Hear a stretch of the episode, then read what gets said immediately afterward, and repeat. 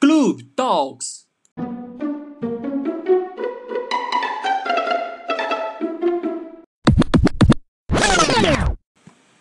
Fala pessoal do Club Talks. O episódio de hoje é um episódio super especial, onde nós vamos estar trazendo pela primeira vez no nosso podcast a nossa aula, a nossa palestra, o nosso curso de emergências médicas e odontologias aqui para o Spotify. O que acontece, pessoal? A gente deu essa palestra para a Liga uh, de Cirurgia Bucomaxilofacial uh, lá de Taubaté e a gente vai trazendo agora para você a gravação ao vivo, gravada, onde vocês vão poder uh, dividir as dúvidas com os alunos e observar a nossa palestra. O tempo desse podcast está bem maior, com quase duas horas de duração, presente para vocês, beleza? Um abraço, não perca, porque aqui é o Club Talks. Primeiramente, gostaria de agradecer a toda a equipe da Liga, agradecer também ao Giovanni, que estendeu esse convite a mim para a gente dividir essa aula. A gente está junto no projeto do Surgery Day uh, já tem bastante tempo, né? Já treinamos aí mais de 400 pessoas, entre cirurgiões, entre dentistas recém-formados e acadêmicos também. É uma parte da nossa missão uh, trazer o tratamento mais para próximo, né? Uh, do cirurgião dentista, do recém-formado e também do acadêmico. Por quê, Samuel? Por muito tempo esse tema ficou preso, ficou escondido da gente, né? E o tema que a gente vai saber de emergências médicas, tudo o que, que a gente, né, não apenas vocês, dentistas, vocês acadêmicos, mas o que nós, dentistas, deveríamos saber.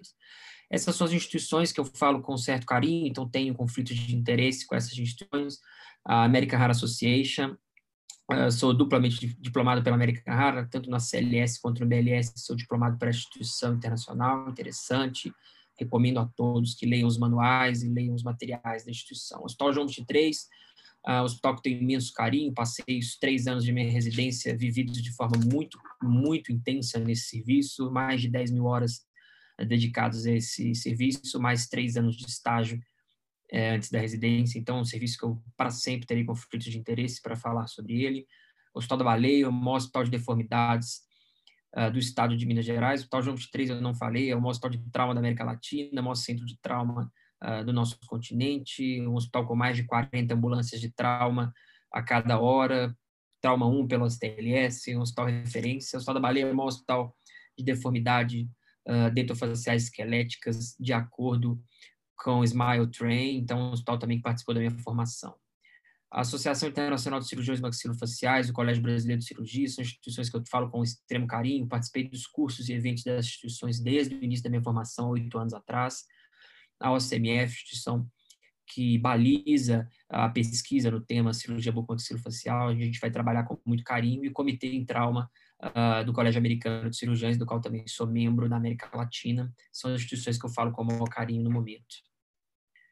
Para aquelas pessoas que me conhecem, meu currículo, gente, não está de longe próximo do currículo de outros profissionais que com certeza falaram com vocês. É um currículo, sou um cirurgião bastante novo, e, sim, de uma forma geral, vou trazer para vocês uma experiência de quem acabou de sair do momento de arrebentação. Acabei de sair da residência, foram três anos de loucura, então eu vou conseguir trazer para vocês muito de perto essa visão da emergência. Tá? Eu sou formado na Universidade Federal de Minas Gerais, sou cirurgião bucomaxilofacial pelo Hospital João 3, hoje sou cirurgião da clínica, duas clínicas do ramo privado em Belo Horizonte, duas equipes de cirurgia maxilofacial.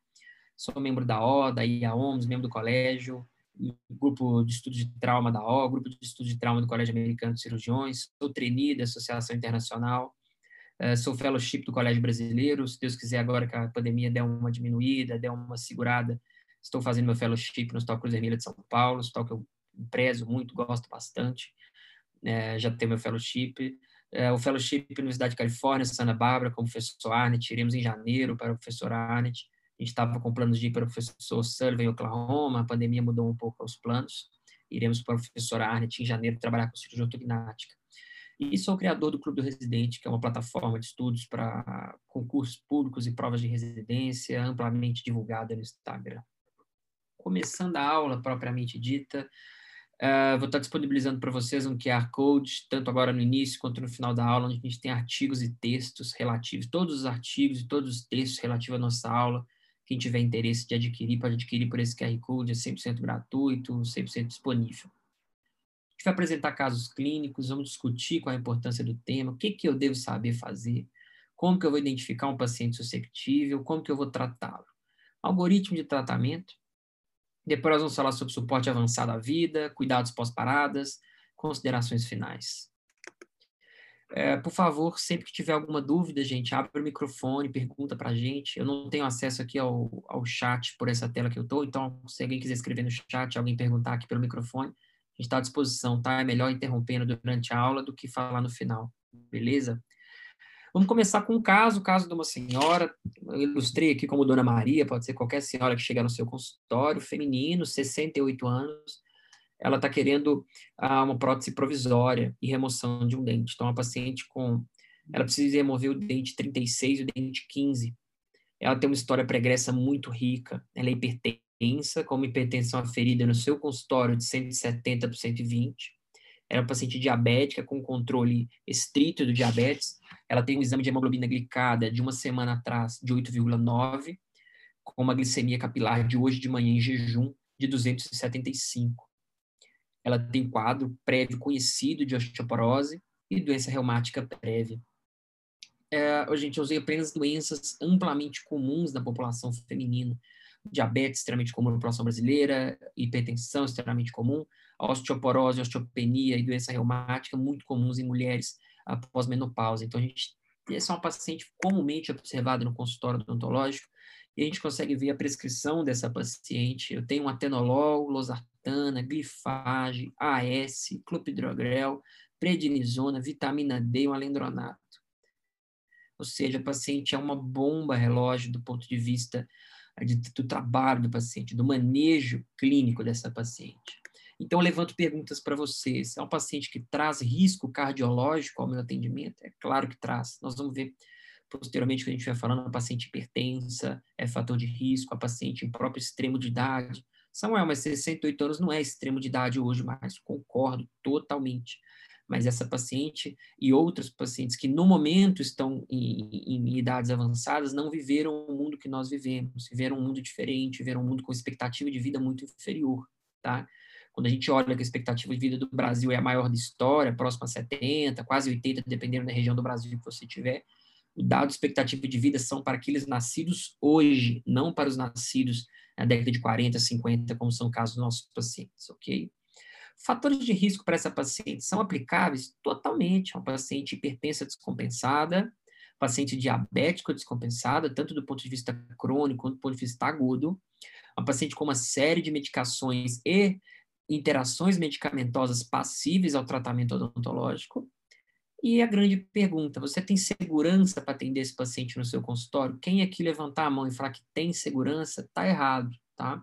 Uma paciente descompensada, a gente não deve ter segurança para atender no nosso consultório. A, a pergunta tem que ser assim: é, você tem segurança de carregar uma bomba relógio faltando cinco segundos no seu carro para uma viagem de uma hora? A resposta óbvia, claro que não, né, Samuel? Não tenho segurança. Então, a resposta para essa senhora deveria ser não, eu não tenho segurança, porque é uma paciente descompensada. Temos opções para a dona Maria. Opção A, vou trabalhar essa paciente num ambiente hospitalar, um, ou um ambiente de uma clínica que eu tenha a possibilidade de fazer um manejo de suporte avançado de vida se necessário.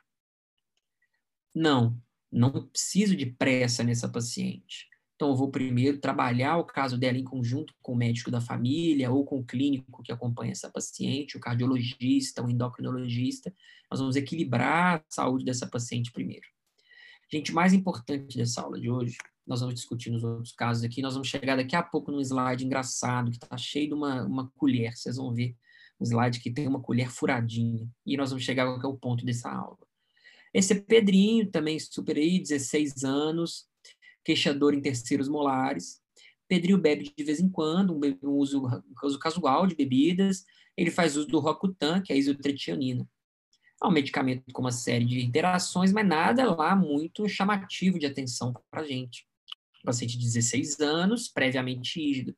Ele traz esse dado para a gente que ele usa loló em festas de maneira casual. Pedrinho é também um paciente passível de fatores de risco no consultório? Quando eu olho 16 anos, jovem, sem grandes alterações, eu vou pensar claramente, ah, é um paciente que não tem um, um, um fator de risco, ele não é etilista, é um uso casual da bebida, a droga que ele utiliza é uma droga conhecida, amplamente é, utilizada, amplamente estudada, não tem os fatores de riscos graves, como tinha a Dona Maria. Mas o paciente utiliza de loló que é uma droga, né? O loló, a combinação de cloroformo, éter e algum gosto, algum sabor, ela tem um potencial de cardioparalisante muito importante. Então, a gente deve ficar atento que, normalmente, pacientes é, em uso de loló ou em efeito de loló ou pós um uso prolongado de loló podem, quando há um estresse ou ansiedade constante, desenvolver cardioparalisação. Então, a gente deve ficar bastante atento a pacientes com esse padrão também. E por que é importante estudar emergências médicas e odontologia? Quando a gente joga né, numa simples uh, plataforma de artigos, na PubMed, por exemplo, epidemiologia do ataque cardíaco, a gente vai observar que tem 257, quase 258 mil artigos apenas sobre o tema.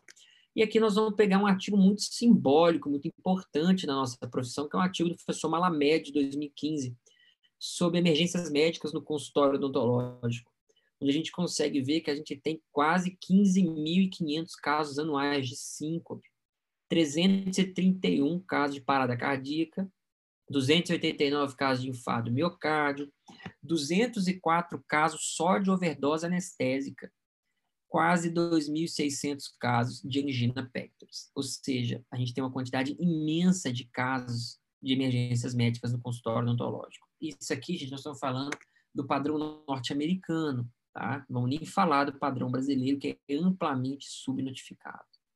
E esse evento pode acontecer com qualquer um, inclusive com você, dentista, não apenas com o paciente. O professor Andrade, né, na figura do seu aluno, Franco Assati, publicou em 2010 um artigo semelhante uh, em relação aos cirurgiões brasileiros. E aí a gente consegue ver que a, o retrato no Brasil é amplamente assustador, é medonho, onde a gente tem que 54% de nós dentistas não sabe fazer uma ressuscitação cardiopulmonar, 22% não sabe fazer uh, uma injeção intramuscular, 61% não sabe fazer uma injeção endovenosa, e 37% não sabe sequer fazer uh, o thrust abdominal, a manobra de Hamlet, como colocado pelo Giovanni. Gente, 10% dos nossos dentistas, colegas dentistas, nós dentistas, não sabe sequer ver se o paciente está vivo por pulso carotídeo, ou seja, se o paciente tem uh, pulso. Nossa profissão não está sabendo se o paciente sabe, uh, se o dentista sabe se o paciente tem pulso ou não. Então, é amplamente divulgado que é assustador a nossa leitura em relação ao tema. Quando eu coloco que a consulta odontológica é o maior ponto de medo para grande parte da população, e aí eu coloco inclusive para mim, eu tenho medo de dentista, mesmo sendo dentista, faz parte da nossa cultura, gente. Tá cultural no Brasil se ter medo de ir ao dentista, tá? Novelas, revistas, uh, séries de televisão, uh, ficou cultural ter medo ao dentista. Quando a gente coloca no Google dentista e medo, a gente observa superar, fobia, extração, infantil, obturação, inclusive vergonha. Os nossos pacientes, além de ansiedade e medo, eles têm vergonha de ir ao nosso atendimento. Então, é, essa explosão sentimental e de ansiedade corrobora a possibilidade de vocês terem emergências médicas no consultório. E aqui eu vou colocar uma série de notícias para divulgar como que, como que é comum que qualquer quadro de emergência médica no consultório odontológico que evolui mal, que evolui com morte, que evolui com internação, ele é colocado na mídia. Isso é um jornal de grande circulação em Minas Gerais, mostrando ah, na capa do jornal que uma mulher morreu após tomar anestesia na cadeira do dentista. Uma outra paciente, eh, o cirurgião conseguiu reverter a culpa ah, pela morte de uma paciente diabética uma outra paciente morre após passar mal em consultório, em procedimento estético para consultório odontológico.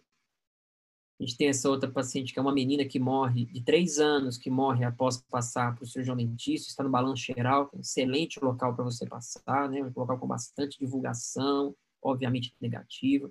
Uma outra paciente falando que morre, mulher, uma mulher morreu no interior de São Paulo, por causa de procedimento estético com dentista. Então, gente, a gente tem que ficar bastante atento, porque a nossa profissão chama muita atenção de redes sociais, chama muita atenção da mídia em geral. E isso traz uma atenção negativa, com certeza os cirurgiões dentistas dessas uh, notícias estão com a carreira dizimada. Então, além do ponto de vista uh, financeiro e administrativo, a gente tem que ficar bastante atento com o ponto de vista de saúde dos nossos pacientes. Quais são, então, as melhores referências para estudo do tema no mercado? Esquece livro do professor as melhores referências do mercado os manuais da USP, Manual de Emergência e Manual do Residente de Clínica Médica, o livro de emergências médicas do Malamed, padrão ouro para a gente, principalmente dentistas, e o Manual Oxford de Emergência Médica, todos esses livros estão disponibilizados no QR Code para vocês. É o padrão ouro. Aqui nesses livros eu estou disponibilizando para vocês cerca de 10 mil páginas somente sobre o estudo de emergências médicas e odontologia. Isso a gente tem que saber. E qual o diferencial do curso, gente? Por que, que essa nossa aula, minha com Giovanni, essa nossa temática com vocês é diferente? Não adianta nada eu te dar uma peneira, te dar uma colher, que é uma peneira. Não adianta nada você fazer um curso de emergência médica que vai te ensinar ah, você tem que fazer uma injeção intramuscular desse, desse jeito, você tem que fazer uma injeção intralipídica desse, desse jeito, você tem que fazer uma injeção intraóssea, tem que pegar um acesso, blá, blá, blá. Muito melhor do que ensinar vocês a tratar o caso, muito melhor do que ensinar vocês a correr atrás do trem depois que o trem já partiu, nós vamos ensinar vocês a não perder o trem, ok? Melhor do que saber tratar uma complicação é não tê-la. Samuel não vai me ensinar como é que trata? Vamos ensinar. Mas vamos ensinar como não ter, que é muito mais importante. Quais temas nós vamos discutir? Perda de consciência, ventilação, respiração, nível de consciência, convulsão, alergia, toxicologia, dor torácica, suporte base de vida, parada cardiorrespiratória. Acelerar um pouquinho, gente. Perda de consciência são aqueles eventos considerados mais prevalentes durante o atendimento da odontologia. Principal, a síncope, é a emergência mais comum. A Samuel, e a lipotímia? A lipotímia ela é tão comum, tão corriqueiro, não ocorre com perda de consciência, que ele sequer é considerado uma emergência médica, ok? Considerado uma possibilidade de um acidente transoperatório, um acidente transconsulta. A gente tem esses dois papers, Stanley Fast e Schultz, que definiram diagnósticos diferenciais para síncope. E quais são esses diagnósticos diferenciais que a gente tem que ficar mais atento, Samuel? Sem dúvida, uma lipotímia um pouco mais demorada, paciente com alteração de hipotensão, paciente fazendo alteração hipoglicêmica, são os principais.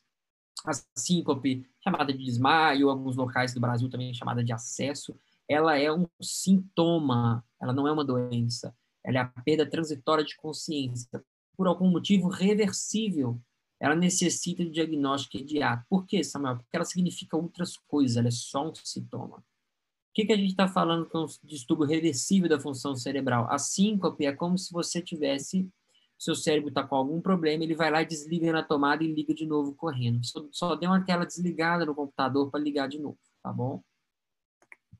Quando eu estou falando das causas neurogênicas da síncope, a apneia, alteração no seio carotídeo, síncope vasovagal, síncope vasodepressoras, ah, nevralgias, convulsões, já as alterações vasculares, as doenças cerebrovasculares, síncope tussígenas, acidente vascular cerebral, embolia pulmonar, síndrome do arco carotídeo, as alterações endocrinológicas, principalmente doença de Addison, frio como sintoma, hipotiroidismo grave, hipoglicemias severas, alterações cardíacas, arritmias, infarto miocárdio, cardiomiopatia hipertrófica, dentre outras síndromes que a gente pode estar causando, paciente com anemias aplásicas graves, anemias ferroprivas severas, utilização de tóxicos, paciente com barotrauma, principalmente com barotrauma de mergulho, pacientes expostos a grandes altitudes, a doença da descompressão, principalmente pacientes com descompressão submarinos ou descompressão de, de alta altitude, Samuel, a gente fala um tanto de síncope, como que eu vou prevenir a síncope? A gente tem, uh, basicamente, anamnese. Uma boa anamnese vai te entregar que seu paciente tem ou não tem um risco maior de síncope. A gente tem esse paper do professor Jug, que coloca basicamente que alterações na tolerância de estresse, principalmente relacionadas à ansiedade, depressão, qualidade de vida, estão mais relacionadas com síncope. Então, os pacientes ansiosos, pacientes depressivos e pacientes com pior qualidade de vida estariam mais expostos à possibilidade de ter síncope. Uma carta auditora excelente sobre a possibilidade de síncope no consultório. Quando eu olho esse outro paper do professor Hayer, ah, os padrões de suor diferenci diferenciados em síncope em pacientes jovens. Como assim, Samuel? O paciente jovem é mais provável de ter síncope? Sim. Tá? O paciente jovem, normalmente, ele vai trabalhar a síncope, uh, ele vai trabalhar o estresse, a ansiedade, uh, o medo da odontologia, ele vai trabalhar com suor excessivo e chega um pico de suor, como vocês conseguem observar, o paciente tem a síncope e o suor diminui drasticamente. Paciente criança, infanto, ele vai chorar, gritar, espernear, tá? E o paciente mais velho, na grande maioria das vezes, ele já passou por outros tratamentos, ele já passou por tratamentos mais invasivos, inclusive, e tem menos possibilidade de ocorrer, tá? Mas, com certeza, o público jovem, e especial o público homem, é o mais frequente da utilização. Manifestação clínica. É um paciente que perde reflexos protetores de maneira rápida, ele recupera de maneira rápida. Ele não vai responder aos estímulos sensoriais por uma fração de tempo. Principal ponto da síncope, eu tenho que reconhecer que meu paciente perdeu a consciência. Principal ponto é esse. E posicionar o paciente, realizar o tratamento da vítima para síncope é posicionamento. Samuel, qual o posicionamento mais indicado para síncope? Hoje, as recomendações mais modernas trabalham com o paciente deitado ou levemente em Trendelenburg, levemente com as pernas elevadas. De maneira alguma, aquele paciente em Trendelenburg, de cabeça para baixo, fazendo supino canadense, tá? É um paciente reto ou levemente em Trendelenburg. Nada muito especial. E se a minha paciente estiver gestante, essa é uma alteração, você posiciona as pernas da paciente lateralmente com o tronco em posição em decúbito dorsal. Então, a gente vai ter um decúbito misto, você pode posicionar a paciente segurando a própria barriga desta forma, como demonstrado na imagem. Gente, síncope não tem grandes mistérios, mas tem uma tensão principal. Se eu tenho que a síncope é uma perda transitória, até que a minha perda de, trans, de consciência retorne, ela cesse, o paciente volte a ter consciência, eu devo tratá-lo como um paciente sem consciência. Então, eu devo ficar atento a vias aéreas e pulso. Então, vou realizar abertura de vias aéreas no caso de emergências do consultório. Uh, eu não, não tenho possibilidade de trauma, né? eu não estou vivenciando um caso de trauma, então eu vou realizar uh, o head tilt em chin lift, como a gente observa na imagem. Se eu tiver aparecendo um paciente na rua, que eu não tenho certeza se houve trauma, ou se o paciente teve um evento uh, de perda de consciência, caiu no chão subente, se ele teve esse mesmo esse trauma de cair ao chão, usualmente a gente não vai fazer head tilt em chin lift, paciente com qualquer suspeita de trauma, ainda que um trauma leve, a gente vai fazer apenas o jaw thrust, protegendo dessa forma a coluna cervical de hiperextensão. Qual o tratamento uh, da síncope? Primeiramente, reconhecer o quadro, interromper o tratamento imediatamente. Imediatamente eu vou paralisar o tratamento odontológico e remover qualquer material que tenha na boca ou nas proximidades do paciente. Vou ativar os serviços médicos emergenciais, principalmente, né, de acordo com a Malamed, aqueles pacientes com síncopes repetitivas ou com síncopes demoradas. O paciente tem que ser posicionado na posição supina, como a gente falou, se possível, eh, ou se necessário, um pouco, um pouquíssimo com os pés elevados, vias aéreas e pulsos sempre confirmados tratamento definitivo, se necessário. O que seria isso? Aqueles pacientes que tiverem indicação de serviços médicos emergenciais, pode ser necessário fazer uma consulta hospitalar, uma consulta para avaliar o que houve o quadro de 5, principalmente para aqueles pacientes com história médica mais rica. Ainda falando da síncope vasodepressora, também chamada de vaso vagal, vagal, perdão, ela é benigna, autolimitante, então a gente vai falar que os fatores principais medo, ansiedade, estresse, notícia ruim, doença inesperada, dor inesperada, imagem de sangue, ou seja, tudo que pode acontecer no consultório odontológico. Mas ficar de pé, fome, exaustão, calor e umidade e simplesmente ser do sexo masculino seriam fatores predisponentes importantes. A prevenção é a mesma dos eventos de síncope normal, tá? A gente vai trabalhar com uma boa anamnese sempre. Gente, bota isso na sua cabeça profissional de odontologia tem que ter anamnese. Você tem que ir para o jogo sabendo o time que você vai jogar contra. Samuel, eu torço para o Cruzeiro, gente caiu para a Série B, tá uma draga. Mas você tem o Cruzeiro vai jogar que dia? Com quem? É com qual time? O time joga como? Quem que é o jogador do outro time? Quem que é o craque do time? Se até o time de futebol faz isso, o time de basquete faz isso, por que, que eu no meu consultório não vou fazer? Quem é meu paciente? O que, que eu vou encontrar nesse paciente? O que, que pode acontecer nesse paciente? Então, a gente tem que ficar bastante atento a esse quadro. Uma boa anamnese te entrega o que, que vai acontecer. É quase como uma bola de cristal. Eu devo sempre posicionar o paciente na cadeira de maneira correta e fazer as medidas de alívio de ansiedade. Conversa, adequação do paciente, se estiver indicado a utilização de um protocolo de redução de ansiedade é, medicamentoso ou fitoterápico, ou da forma que você preferir. Pacientes de síncope normalmente apresentam uma fase prévia, alguns deles relatam a sensação de calor, ficam com a pele clara ou pálida, aquela pele cor de papel, sudorese acentuada, a gente viu principalmente nos pacientes jovens, né, a sudorese se acentua rapidamente, o paciente apresenta nauseoso, a pressão arterial apresenta uma queda e o paciente fica taquicárdico também. Então, são os principais ah, pontos da fase prévia. E a fase tardia, a gente vai observar uma taquipneia importante, hipotensão, tontura, distúrbios visuais, até o eventual perda de consciência. O tratamento completamente igual a gente já observou. A hipotensão postural, também chamada em alguns locais de hipotensão ortostática, é a segunda maior causa de perda de consciência. E ela vai estar definida, isso é interessante vocês verem, o pessoal define ela, os manuais de emergência, com uma queda de pelo menos 20 milímetros de mercúrio na peça histórica, quando o paciente fica de pé. Ela tem menor associação com medo e ansiedade do que os quadros de síncope, principalmente vasodepressoras e, e síncope de uma forma geral. Vai estar associada com injeção de fármacos, então, é o paciente que utilizou de fármacos ou que utiliza de maneira crônica fármacos, paciente que ficou um período prolongado deitado, paciente em decúbito por muito tempo. Quais são esses pacientes? Ah, Samuel, são os pacientes somente em tratamento? Não. Pode ser, por exemplo, um paciente comatoso, que está despertando de um coma ou movimentando após um coma. Eu posso estar com um paciente uh, pós-trauma prolongado, às vezes eu estou fazendo um atendimento hospitalar, vocês vão estar fazendo odontologia hospitalar, por exemplo, fazendo um atendimento de um paciente em um leito ortopédico, um paciente que quebrou as duas pernas, vai ficar uh, deitado pelo menos 20 dias, até o início da fisioterapia mais precoce. Você vai fazer um procedimento num paciente sentado na cama, você já pode ocorrer com risco de 5, de hipotensão postural, perdão, desse paciente.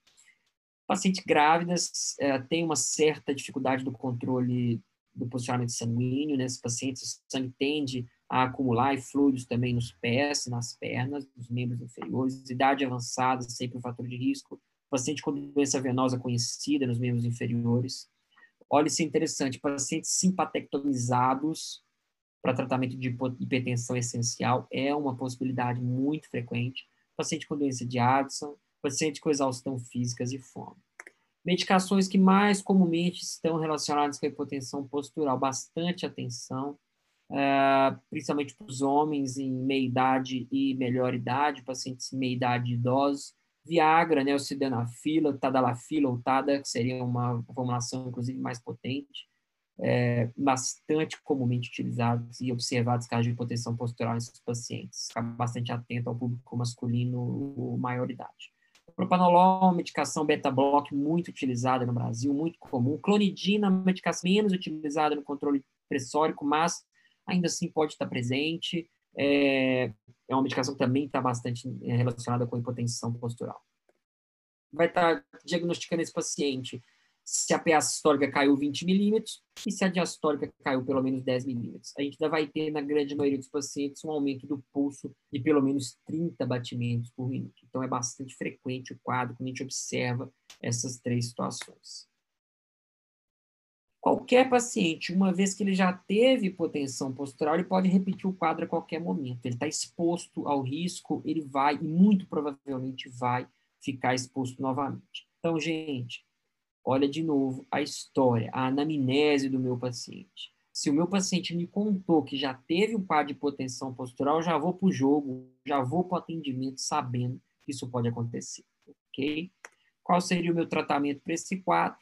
Interromper o tratamento. Sempre que eu interrompo o tratamento, removo o material da boca do paciente, do peito do paciente, das proximidades dele, ativo os serviços médicos emergenciais, posiciono o meu paciente supino com pés levemente elevados, checo via aéreas e pulso, faço a recuperação gradual da cadeira e faço tratamento definitivo com hospitalização do paciente, se necessário. Aqui a gente tem um esqueminha para quem é, com a aula gravada quiser fazer um print aí, um mapa mental para vocês desenvolverem melhor sobre a síncope. Eu acho que esse mapa mental é bastante interessante, diferenciando lipotímia e síncope, como que é a vasovagal, vasodepressora, os outros tipos de síncope, como síncope do seu carotídeo, síncope associada à insuficiência beta-basilar, que são as mais comuns tipos de síncope. É, o nosso protocolo de tratamento também de acordo com o professor Malamed e os, os manuais de emergências médicas da USP. fazer um intervalinho para quem quiser fazer alguma pergunta até esse momento. São imagens, a gente tem um curso também que está chegando, uma parte de trauma. Na nossa vivência hospital de trauma, trouxe para a gente uma grande quantidade de casos que a gente consegue trabalhar sobre o tema. Então, a gente vai estar bastante falando sobre trauma aí para vocês também mais para frente, para todo mundo que tiver interesse também. Alguém tem alguma dúvida, quer fazer alguma pergunta, pode perguntar sem problemas, tá?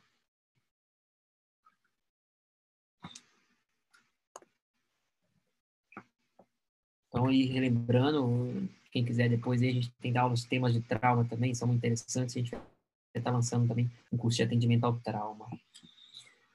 Insuficiência adrenal aguda. Poxa, Samuel, você começou com a síncope, com a hipotensão, com um negócio super comum e foi morrer lá na insuficiência adrenal aguda, que acontece uma vez por ano, cara. Uma vez por ano no Brasil inteiro. Pois é, gente. O negócio é o seguinte: insuficiência adrenal aguda, os trabalhos têm mostrado uh, um aumento vertiginoso nos casos nos últimos cinco anos. Isso tem sido, assim, muito surpreendente, tá?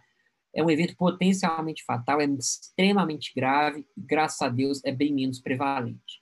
É, basicamente, insuficiência adrenal aguda ela tem relação com hipossecreção de cortisol. O balanço da secreção do cortisol está totalmente alterado. É isso que está o trabalho uh, da insuficiência adrenal.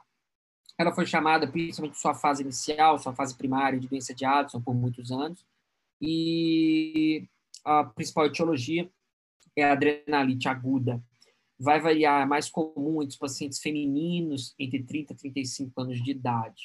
A gente tem que ficar atento que a progressão da doença de Addison nas glândulas adrenais, que vai levar a longo prazo, pode levar à insuficiência adrenal aguda, ela é muito lenta. Uma vez que eu comecei a ter a insuficiência adrenal, a destruição do córtex, perdão, esse quadro vai se passar meses ou anos até começar a se tornar uh, como é que eu vou dizer, até ele começar a se tornar sintomático. Uma vez sintomático, eu vou ter a destruição praticamente total da minha glândula. A minha glândula deve estar pelo menos 90% de destruição do córtex para eu começar a ter os sintomas. Uma vez que eu estou com a destruição da glândula em curso, com o início dos sintomas, qualquer evento de estresse pode levar à insuficiência adrenal aguda. O modo mais comum, ela pode se manifestar a partir de cinco fases ou cinco mecanismos. A doença de Addison é uma dessas fases, que seria a perda de hormônios esteroides. O paciente para de produzir esteroides por causa da adrenalite aguda ou pela própria manifestação autoimune de doença de Addison. Uh, o paciente, segunda possibilidade, ele produz hormônio, mas para de produzir gradualmente a partir do paciente com uso crônico de corticoides. O paciente toma corticoides por muitos anos, em doses elevadas, então o nosso corpo entende que não precisa mais produção é, de corticoides. A gente para de produzir o cortisol, as cortisonas, e altera todo o balanço corticoidal do nosso paciente. Estresse psicológico ou fisiológico, um grande estresse endocrinológico pode levar à alteração também uh, do balanço de cortisol do nosso paciente. Pacientes que fizeram adrenalectomia bilateral por N motivos, sejam motivos tumorais, motivos, por exemplo, de ressecção renal e precisa levar a, adrenal, a, a glândula adrenal junta, né, fazer adrenalec junta. E os pacientes com trauma, paciente com trauma renal, uh, o blunt renal trauma, né, que é o trauma renal não cortante, com explosão do rim, com destruição do parênquima renal, pode também levar à destruição da glândula adrenal, levando à necessidade da adrenalectomia. Como é que é a regra dos dois para eu poder saber se o meu paciente tem ou não tem risco de desenvolver insuficiência renal, adrenal aguda, perdão, no consultório odontológico? A gente tem três parâmetros. Se o meu paciente tiver pelo menos dois deles, a gente tem risco elevado, ok? O primeiro parâmetro, se ele toma uma dose maior do que 20 miligramas de cortisona por dia, pode ser qualquer droga uh, derivada de cortisona. Então, pode ser cortisona, pode ser prednisona, pode ser hidrocortisona, pode ser dexametasona, pode ser betametasona, qualquer uma. Mas as de uso contínuo mais comum, praticamente cortisona e prednisona. Se meu paciente toma mais do que dose eh, de 20 miligramas por dia, é um risco. Se o meu paciente utiliza de medicação, aí qualquer dose, de via oral ou parenteral por mais de duas semanas, é mais um ponto. E se meu paciente está na semana do tratamento odontológico, é mais um ponto. Ou seja, eh, se o risco de ocorrer no consultório odontológico, é óbvio que ele vai estar na semana do tratamento, então pelo menos um ponto ele já tem. Se o meu paciente toma cortisona crônica ou está fazendo uso com mais de duas semanas ou uma dose acima de 20 miligramas, o risco já é de 2, ou seja, o risco já é elevado. Então, o, vamos dizer assim, o ponto de corte de insuficiência adrenal aguda é muito baixo, tá bom? É o tratamento, Samuel. Se o paciente estiver consciente durante uma tempestade uh, adrenal, a gente vai reconhecer interromper o tratamento, ativar os serviços médicos, colocar o meu paciente em posição supina com pés elevados, com aquele mesmo cuidado, não precisa da atender burro de cabeça para baixo, pés levemente elevados. Vier e pulso deve ser sempre aferido. Tratamento definitivo se necessário. Por que três asteriscos, Samuel? Tratamento definitivo para malamed, para demais, é administração de glicocorticoides em alta dose, basicamente hidrocortisona, pulsoterapia pulso de hidrocortisona são 500 miligramas de hidrocortisona em bolos, ok? Uh, depende, Samuel, por que, que depende? Você tem que ter hidrocortisona no seu consultório, você tem que ter uh, vivência com medicação endovenosa. Mas lembrando, se eu estou fazendo tratamento de um paciente que eu já sei que tem quadro, porque eu fiz uma boa anamnese, eu posso me programar esse tratamento, por exemplo, uma clínica que tem esse suporte, ok? Não preciso necessariamente ter isso no meu consultório. A minha anamnese vai me jogar para uma clínica diferente, um preparo, uma clínica que trabalha com pacientes uh, com alguma comorbidade, posso fazer esse atendimento no hospital day, por exemplo, de uma forma geral. Paciente inconsciente, suporte básico de vida, tá, gente? Paciente inconsciente, sempre vamos trabalhar com suporte básico de vida. Pacientes em crises de hiperventilação, basicamente o paciente ventila. Então, o que é ventilar e respirar? Duas coisas diferentes. Ventilar é o que a gente está fazendo, a gente está vendo. Ar entra, ar sai, tá? Respiração é lá no nível molecular, lá nas células, lá nos alvéolos, passa oxigênio para cá, passa gás carbono para lá, queima uns ATP, é isso. Essa é a diferença, que é ventilação em excesso. Eu estou com uma ventilação acima do nível para manter a pressão de O2. Então, a gente vai ter um quadro de acidose se ela fosse se mantendo por longo prazo. Ela era chamando, chamada, perdão, era chamada previamente de síndrome do coração soldado. Hiperventilação diretamente ligada com ansiedade, que a gente viu lá atrás, que é muito comum no consultório odontológico, então é um quadro comum. Dor, acidose, intoxicação, tudo isso está diretamente relacionado também. Paciente com doença hepática prévia, paciente com doença do sistema nervoso central prévia, isso tudo pode estar levando a, a quadro de hiperventilação durante o procedimento. A maioria desses quadros desencadeados por eventos de ansiedade uh, e eventos de medo pacientes apreensivos, pacientes adultos ou crianças. Novamente, mais comum em pacientes adultos do que criança, mais comum em pacientes homens. Os pacientes adultos, homens, não têm uh, socialmente aceito uma possibilidade de sentir dor, coisa mais ridícula do mundo, né? Uh, homens adultos têm vergonha de sentir dor, têm medo de demonstrar que estão com dor. As mulheres, uh, de maneira psicológica e socialmente, respondem a esse quadro de uma maneira muito mais natural, de uma maneira muito mais aceitável, e as crianças respondem com choro, com briga, com tentativa de fuga. O homem, ele somatiza isso para ele e acaba tendo uma possibilidade de crise nesse sentido, de uma maneira, obviamente, muito burra socialmente. A gente tem esse paper do professor Smerek, a gente consegue ver é, isso que a gente está falando, né? Quais são as atitudes, as alterações médicas, psicológicas uh, dos pacientes na Polônia e dos dentistas, como isso tem alteração ou não no tratamento. Recomendo a leitura, está lá no QR Code para vocês lerem também. A gente tem os principais sinais e sintomas, que vão desde os sintomas cardiológicos, neurológicos, respiratórios, gastrointestinais, músculos esqueléticos, uh, psicológicos, ou seja, é uma grande gama de sinais e sintomas que o paciente está hiperventilando, tá, gente? É uma possibilidade muito grande, não apenas a, a aumento da taxa da frequência respiratória, como a gente pode observar. Reconhecer o tratamento, interromper o tratamento, sentar o meu paciente e vou corrigir o quadro. De que forma, Samuel? O paciente tem que ventilar numa área de pouca circulação de oxigênio. Então, o paciente vai ventilar nas próprias mãos, com as mãos fechadas, ou ventilar dentro de um saco um saco de plástico, um saco de papel para poder respirar um ambiente rico em CO2 e reverter o quadro de PO2 do paciente. A gente tem também, mais uma vez, uh, um resumão aqui, um mapa mental para vocês derem uma olhada também, tá bom? Olha lá, a gente ainda tem uma recomendação da administração de diazepam 10mg VO para esse paciente. Bastante atenção, tá? Uh, se eu tiver experiência de utilização de diazepam, a gente pode utilizar. Não recomendo a administração VO. O paciente já está hiperventilando, ele não vai deglutir com facilidade, corre risco dele aspirar. Então, se for utilizar, utilize diazepam uh, intravenoso, ou até mesmo se tiver experiência com a droga intramuscular também. Asma. Asma é uma desordem inflamatória comum, que ela está presente até 20% da população. Tá? A gente tem diversos graus de gravidade dos sintomas asmáticos. Uh, ela pode ser chamada de extrínseca ou intrínseca, sendo que a asma extrínseca ela é mais alérgica, mais frequente em adultos jovens, mas uh, ligada com inalação de alergênios pelo próprio paciente, tá bom? O paciente vai desenvolver e evoluir com um broncoespasmo a partir de uma reação mediada por IgE do tipo 1.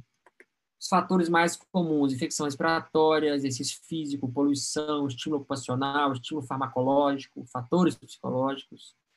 Mais importante da asma extrínseca é essa relação de que o quadro vai reduzir ao longo da idade. Quanto mais velho o paciente ficar, uh, mais incomum fica o quadro sendo metade desses pacientes vão sintomáticos até o final da adolescência. Já a asma intrínseca, apesar de ser tão comum, ela é menos divulgada, menos relacionada, ela está mais comum em pacientes a partir de quarta década de vida. Nós já estamos trabalhando com fatores não alérgicos, mas fatores que têm alteração, como infecção respiratória ou infecção brônquica, então, pacientes com pneumonia, pacientes com quadro de uma faringite, quadro de rinite, pode estar associado é uma resposta uh, de broncoespasmo. Poeira, ambiência, infecção brônquica, fumaça e tudo mais. Quando a gente fala de uma asma grave, a gente está falando claramente dos status asmáticos. Ele é crítico, ele é grave e ele é amplamente refratário à utilização de beta-adrenérgico, especialmente adrenalina. Tá? Um quadro amplamente fatal, evolui rapidamente ao óbito. Sinais e sintomas mais comuns, o paciente faz síbilos, ele sibila, fica aqui fica dispineico, é, evoluindo como hipóxia e, eventualmente, uh, vai evoluir com uma parada cardiorrespiratória por hipóxia, tá bom? O paciente deve receber tratamento médico imediato, utilização de broncodilatadores imediata, talvez até mesmo proceder com uma intubação, se possível, devido ao possível laringoespasmo. Asma, ela é asma intermitente, é leve, persistente leve, persistente moderada ou persistente grave. Sendo que intermitente leve abaixo de duas crises ao mês, até a persistente grave, que ela é frequente, podendo ocorrer a cada momento. O paciente de asma deve sempre levar a medicação para o seu consultório, para o procedimento, tá? Não importa se ele não tem crise há um ano, há um dia, há um mês, tá bom? As drogas mais comumente utilizadas, a gente tem o Aerolin, que é o salbutamol, ou o Kivar, que é um, um, um, se não me engano, é uma betametasona, então, assim, são as drogas mais utilizadas no momento aí na, na tratamento de asma no Brasil. Tá? O salbutamol é disparadamente mais utilizado, que vara um pouco mais moderno, mas também interessante. Reconhecer e interromper o tratamento. Eu vou sentar o meu paciente, avaliar vias aéreas e pulso e corrigir o quadro. Administração de O2, sim ou não? Gente tem uma divergência, uma divergência na literatura. Alguns trabalhos e livros mostram que a gente deve ofertar o 2 para o paciente se ele tiver com sinais de hipóxia. Outros dizem que se o paciente não tiver com sinal de hipóxia, a administração de O2 pode se tornar irritativa e ajudar a colabar ainda mais a árvore brônquica inferior. Mas, se ele tiver com hipóxia, sinal de hipóxia, devemos sempre administrar O2 para ele. E administrar a medicação. O paciente deve utilizar a medicação uh, da qual ele tem uso, né, o broncodilatador que ele está utilizando, spray. Samuel não tem broncodilatador spray, não sabe usar, não tem condição de usar, a gente pode atropinar esse paciente também, ah, mas a atropina não é uma medicação comumente utilizada no consultório odontológico, principalmente não deve ser utilizada fora do ambiente de suporte avançado de vida. Como utilização do spray remove a tampa, o paciente deve expirar todos o ar do pulmão, espirrar o inalador e inspirar pela boca de maneira lentamente, prendendo a respiração pelo menos 10 segundos. Esse é o protocolo para utilização uh, do spray uh, do inalador. Eu estou dando uma acelerada, gente, porque agora é pauleira, então nem na metade da aula ainda, tá bom? Se você estiver falando muito rápido, vocês me dão um toque. A insuficiência cardíaca ela está definida como inabilidade do coração de fornecer sangue para as demandas metabólicas do corpo e ela está literalmente associada com o acúmulo de fluidos na circulação pulmonar, tá bom? A insuficiência cardíaca congestiva é a complicação final de todas as doenças cardíacas e ela está diretamente relacionada com o edema agudo de pulmão, por isso ela é uma dificuldade respiratória.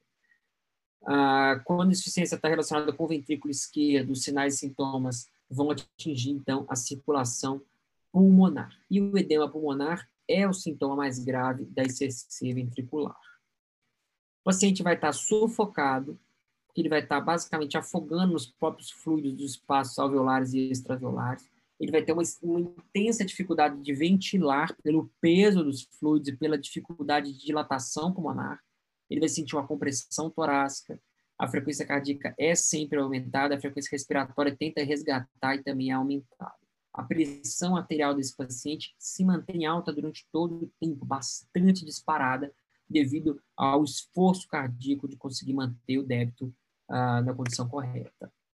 Os fatores predisponentes mais comuns, as miocardiopatias, né? Então, o paciente com qualquer dano na parede do miocárdio vai ter, então, uma compensação do trabalho do coração. Então, paciente hipertenso, paciente pós-infarto agudo do miocárdio, paciente com qualquer alteração de ejeção sanguínea, seja com regurgitação ou não, ele está exposto a uma alteração de insuficiência cardíaca congestiva a longo prazo.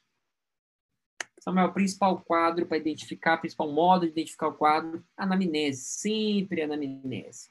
A gente vai estar procurando drogas que estão relacionadas ao agravamento do quadro. Quais são essas drogas, Samuel? Diuréticos, principalmente diuréticos de alças, as tiazidas, todos os diuréticos de uma forma geral, as acetalosamidas, os poupadores de potássio. Então, a gente tem as hidroclorotiazidas presentes, a gente tem a, a, o Lasix, né? A gente tem outras drogas diuréticas associadas diretamente com insuficiência cardíaca congestiva. As drogas vasodilatadores, principalmente a de ação direta, uh, os peptídeos neristinas, bloqueadores de canal de cálcio. A gente está falando uh, dos agonistas beta-adrenérgicos, fosfodiesterásicos, os, bloqueadores da, da enzima convertora de os inibidores da ECA, né, das enzimas conversoras de angiotensina, os bloqueadores dos receptores de angiotensinas também. Então, a gente tem que ficar bastante atento também, os bloqueadores beta-blocks, é, atento. Tem muita droga para o controle pressórico que vai estar diretamente relacionado com insuficiência cardíaca congestiva e com edema agudo de pulmão.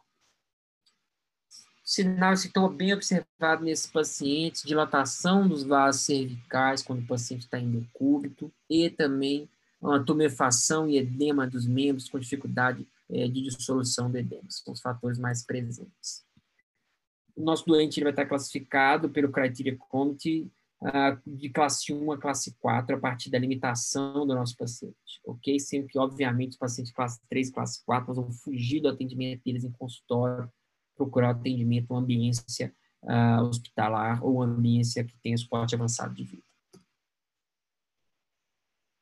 O paciente deve receber o posicionamento sentado para correção da dificuldade respiratória, acionamento do, do SAMU, acionamento do Serviço Médico de Emergência, correção do quadro, administrar O2 nesse paciente é fundamental, preciso suplementar O2 nesse paciente, e a gente tem uma dúvida na literatura, alguns livros aí, mequetrefe, falam para utilizar de flebotomia. Flebotomia, para quem não sabe, é pegar um acesso sanguíneo e deixar sangrar, tá? Gente, flebotomia não vai estar mais indicada nesse quadro, tá? Se demonstrou, a literatura demonstrou com baixa taxa de resolução a realização de flebotomia nesse paciente.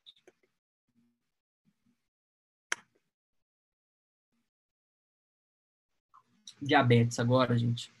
Diabetes não é uma doença, mas é um grupo de doenças. É a doença endocrinológica mais comum na nossa população mundial, mais de 500 milhões de pacientes no mundo, sexta maior causa de doses, de, de mortes, perdão, e associada a uma maior quantidade de complicações que a gente conhece, né? Ah, as correlações de alteração aguda da diabetes são bastante preocupantes ao nosso atendimento. Então, os principais, hipoglicemia grave, hiperglicemia e a cetoacidose diabética ser os eventos uh, de emergência mais comuns no nosso consultório.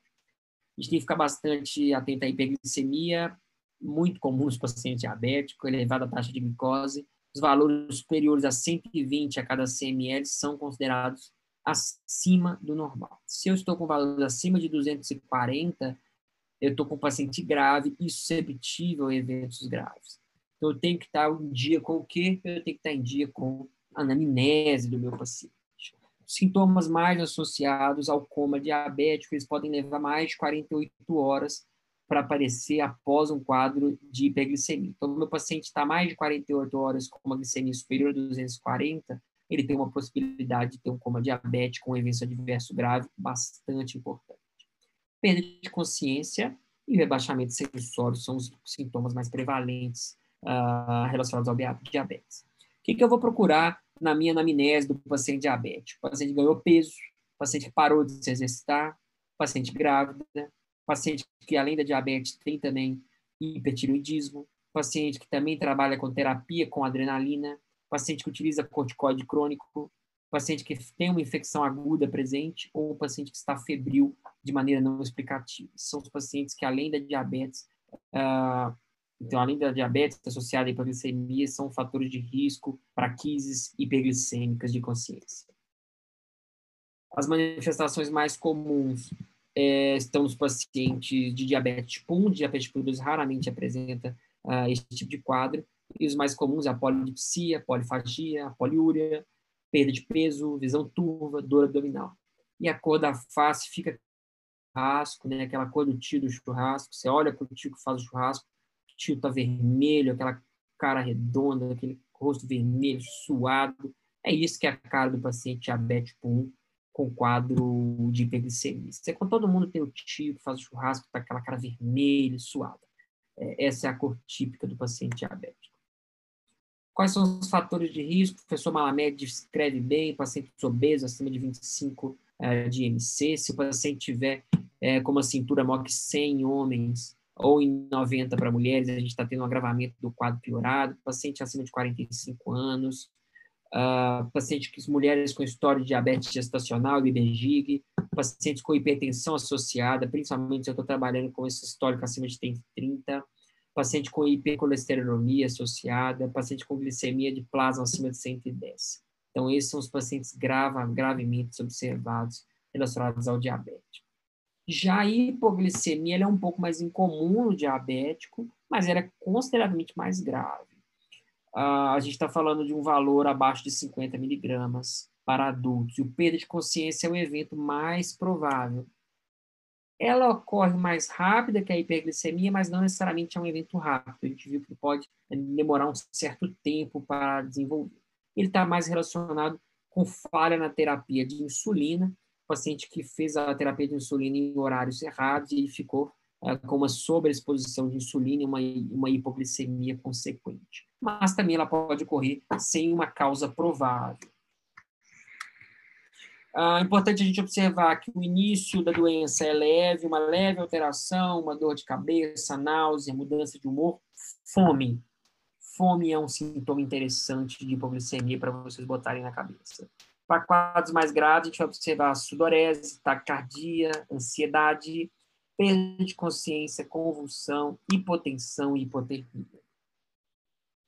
Como que eu vou prevenir? Adivinha, lá vou eu de novo. Anamnese, gente. Anamnese é a chave do nosso atendimento. O paciente tem história de hipoglicemia, o exame físico do meu paciente, eu coletei o exame de glicemia capilar no meu paciente. A gente teve alguma alteração? Meu paciente tem uma glicemia baixa, meu paciente com uma glicemia ruim, vamos falar assim. O paciente está hiperglicêmico ou hipoglicêmico? É a anamnese que eu vou ter essa resposta. A gente tem uma tabela do Malamed onde ele fala para uh, ah, pacientes acima de 400 não tratar de forma alguma. A gente, paciente acima de 400, você vai levá-lo ao hospital, é, emergencialmente ir ao hospital, tá bom? Paciente com uma glicemia acima de 240 de maneira perene, normalmente esses pacientes acompanham a glicemia deles diariamente. Então, o paciente hipoglicêmico de maneira perene, você deve uh, a realização de um risco cirúrgico, principalmente de um relatório médico, para que esse médico do paciente, inclusive, fique ciente desse paciente. Porque às vezes o paciente tem um médico da família, um médico clínico que ele acompanha, mas ele vai semestralmente, anualmente no médico. Você não vai pedir para o médico autorização do tratamento, porque isso não existe, tá bom? Mas você vai pedir para o médico para o paciente estar ciente do quadro. E, gente, Se ele conseguir, nesse meio tempo, realizar um tratamento no paciente, alterar a posologia de uma droga, e o paciente, às vezes, de uma glicemia de 300 cai para uma glicemia de 130, para mim, ó, show de bola, é jogo, beleza? A gente não precisa ter medo de mandar relatórios médicos, cobrar relatórios médicos, cobrar um parecer médico de um caso, tá? Faz parte do nosso dia a dia. Agora, cetoacidose diabética é um quadro mais grave que está associado à doença. Mais comum nos pacientes uh, diabéticos tipo 1, vai estar mais frequente num paciente com níveis extremamente elevados uh, de glicemia associados da exposição de corpos cetônicos. A gente vai ter uma escassez de insulina no organismo que vai levar o paciente a evoluir com uma hiperglicemia exacerbada. O paciente, então, vai fazer o metabolismo a partir de gordura que vai gerar e expor os corpos, corpos cetônicos. Então, o nosso paciente vai ter uma boca seca, mal-estar, vômitos, aquele hálito cetônico doce, bem marcado, perda de consciência muito frequente e óbito, ok? Chamado coma diabetes, na grande maioria, é por cetoacidose. Tratamento Uh, administração de O2, claro, se o paciente tiver com alguma dificuldade via aérea ou dificuldade é, relativa à hipóxia acesso venoso restrito para aqueles casos a qual eu tenho experiência com acesso venoso ou possibilidade de obter um acesso venoso. Carboidratos orais. Samuel, eu tenho, eu guardo aqui no meu consultório uma bala Kiss que eu comprei lá em 2002. Tá aqui. Ou, oh, Samuel, eu tenho aqui no meu consultório um pacotinho de mel, eu tenho um doce, eu tenho um casadinho. Meu amigo, vocês já, quem já teve colega tonto aqui, colega embriagado, que você deu para ele uma comida para comer, você deu um doce, pegou um pedaço de pudim, deu para ele, deu um pedaço de mousse, primeira coisa que ele fez foi vomitar na hora. Ele gastou, inclusive, mais energia que ele tinha para vomitar. Carboidrato oral, nós vamos trabalhar com glicose quebrada. Samuel, como assim? Nós vamos trabalhar com isso quebrado? Nós vamos trabalhar de forma quebrada. Né? A gente não vai trabalhar uh, de forma plena. Nós vamos hidratar esse paciente com um pouquinho de glicose, mas nós vamos hidratar ele sem esse doce, sem essa situação. Nós vamos hidratá-lo com Gatorade, por exemplo, com Powerade, com alguma situação que tem um pouquinho de glicose, mas ela tem bastante hidratação. E carboidratos parenterais, para que você tenha possibilidade de ter carboidratos parenterais no consultório, são muito caros, mas algumas pessoas têm essa possibilidade em clínicas, é interessante. Observa o que, que o Malamed recomenda Lembrando que a Malamed é uma eh, referência americana, tá, gente? Observa, solução de dextrose 50% endovenosa é uma realidade dos nossos consultórios hoje? No nosso consultório não é. Se eu estiver trabalhando no ambiente hospitalar, aí eu tenho essa possibilidade, mas no consultório a gente não tem. 1 miligrama de glucagon via é, endovenosa ou intramuscular, fora completamente da nossa realidade também. Açúcar via transmucosa, mel ou xarope retal, amplamente fora da nossa realidade de xarope retal. O mel e o açúcar via transmucosa tem essa situação que eu trouxe para vocês. Você pode comprar diretamente, eu recomendo que vocês comprem o carboidrato em forma de sachê já quebrado. Nosso corpo não vai ter nem sequer o trabalho de metabolizar o carboidrato, ele já está quebrado, jogado lá dentro. Saquinhos custa 9, 10 reais o saquinho, você compra uns dois, três, deixa no consultório e esquece lá dentro. Ou você deixa na geladeira do seu consultório um Gatorade bem gelado lá, também é uma opção, ok? monitorizar esse nosso paciente e ofertar o 2 para ele. Andando bem aqui, a gente está passando da metade agora. Alterações tireoidianas. Lembra sempre da glândula tireoide, é uma glândula central, importante. Ela é secretora de três hormônios: tiroxina, T4, a tri triotironina, que é a T3, e a calcitonina. A gente tem que estar ciente que o funcionamento correto uh, da tireoide vai estar diretamente ligado com metabolismo e crescimento. Só que as alterações tiroidianas são muito comuns na população e até 4% da população. Sabendo que o grupo de mulheres essas alterações são ainda mais comuns. E o hipotiroidismo é delas a mais comum. E a atrofia idiopática da tireoide é muito observada principalmente em mulheres adultas. Facilmente controlada, muito fácil, o controle medicamentoso é tranquilo, mas para aqueles pacientes que é, estão fora do padrão de controle ou que não sabem do quadro, pode levar ao coma mixedematoso. Muito raro. O paciente com hipotiroidismo, ele sempre deve estar em tratamento médico, ele sempre deve ter a utilização da droga. Esse paciente deve estar utilizando da medicação de forma correta.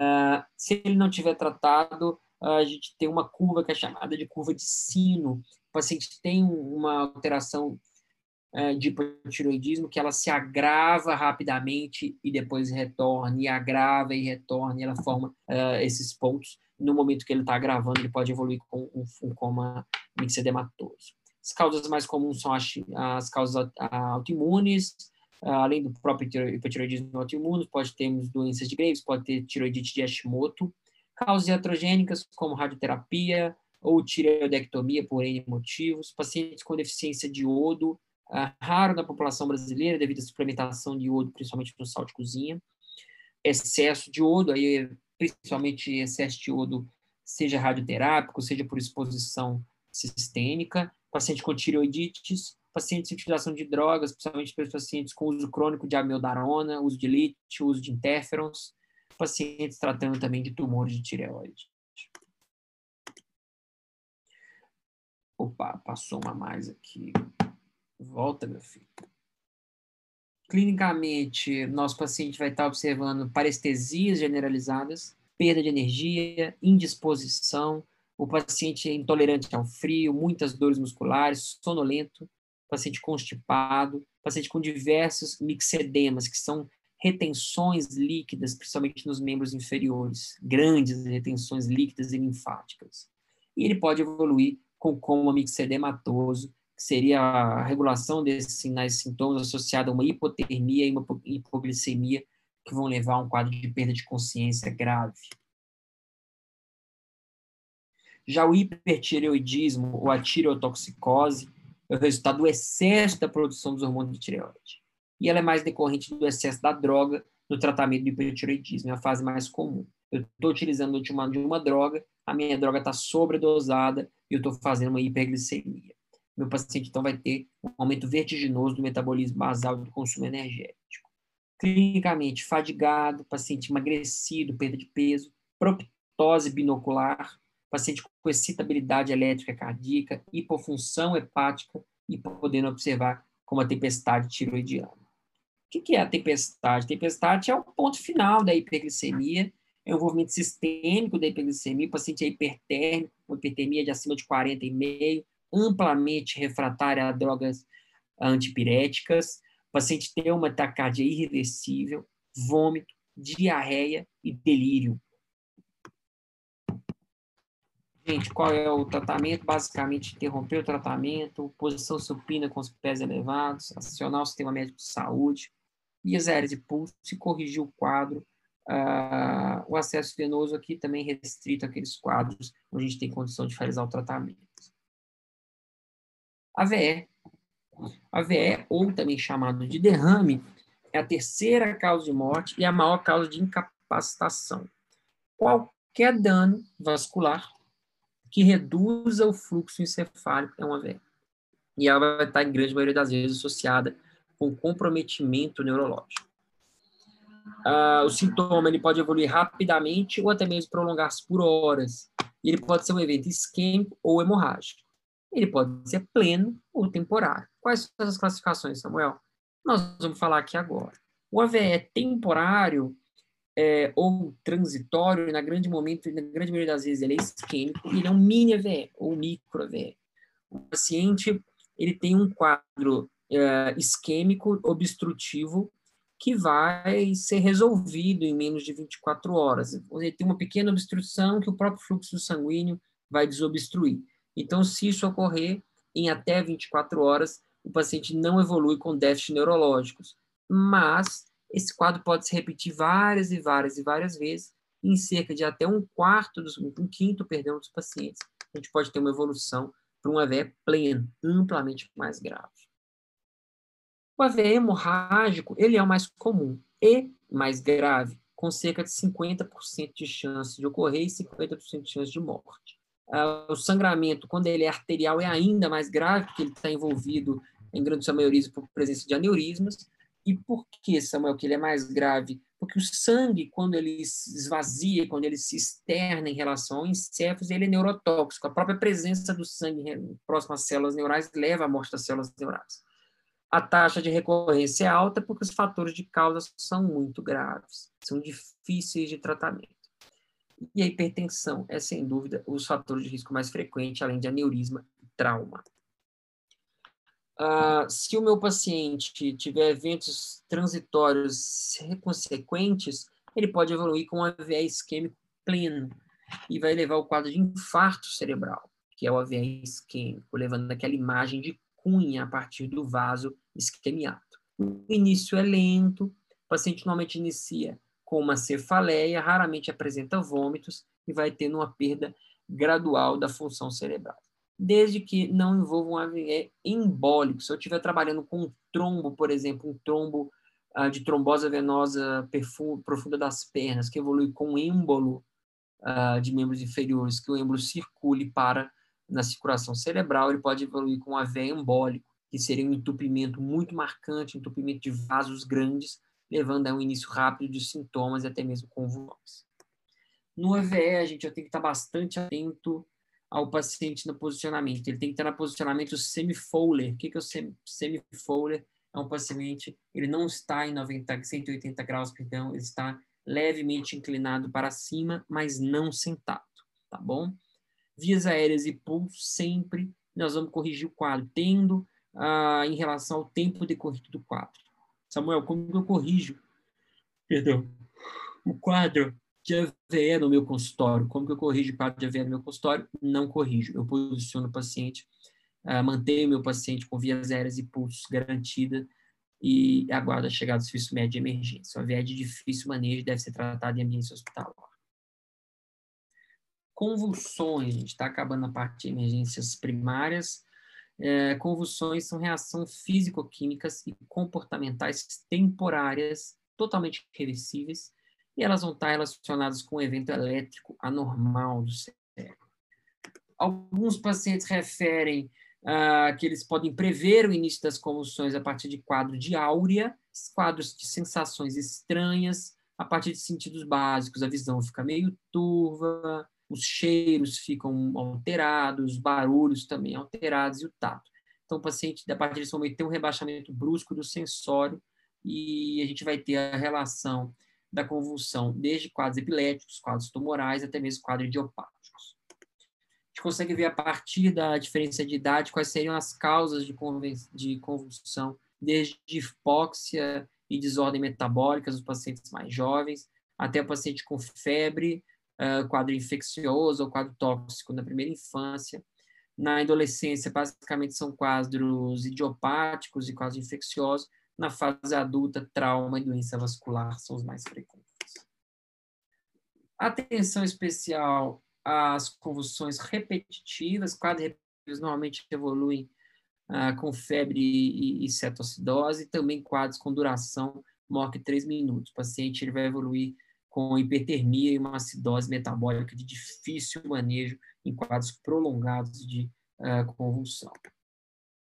Quais são as fases convulsionais, né? A fase ictal, fase tônica, clônica e pós-convulsiva. Vamos falar de cada uma aqui agora. A fase ictal, ela está relacionada com a extensão da musculatura das extremidades e do, do tronco.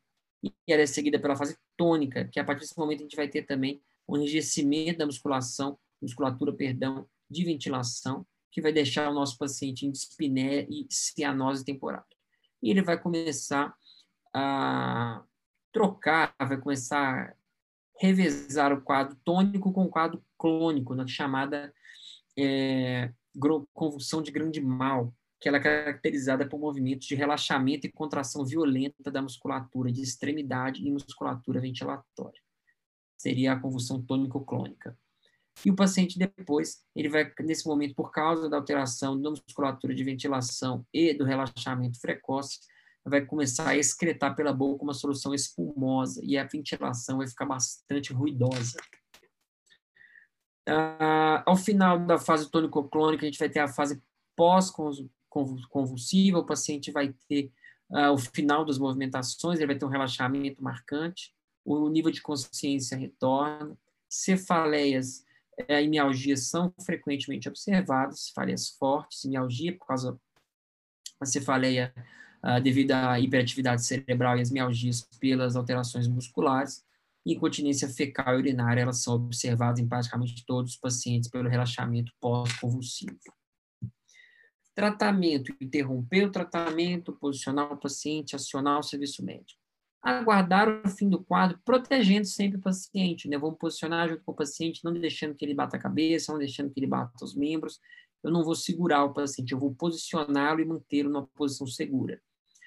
Vamos utilizar de um anticonvulsivante endovenoso ou intramuscular. De preferência, nesse caso, intramuscular, não temos condição de pegar um acesso venoso no paciente durante uma crise uh, convulsiva. A gente vai fazer a utilização de, endo, de intramuscular, principalmente midazolam e diazepam. Preferência por midazolam pelo acesso uh, rápido de, de, de ação. E a gente pode administrar também a dextrose, aí se eu tiver o acesso ao EV disponível, gente vai utilizar de um soro com dextrose para poder fazer uma suplementação ah, do consumo de, de glicose desse paciente. Alergia.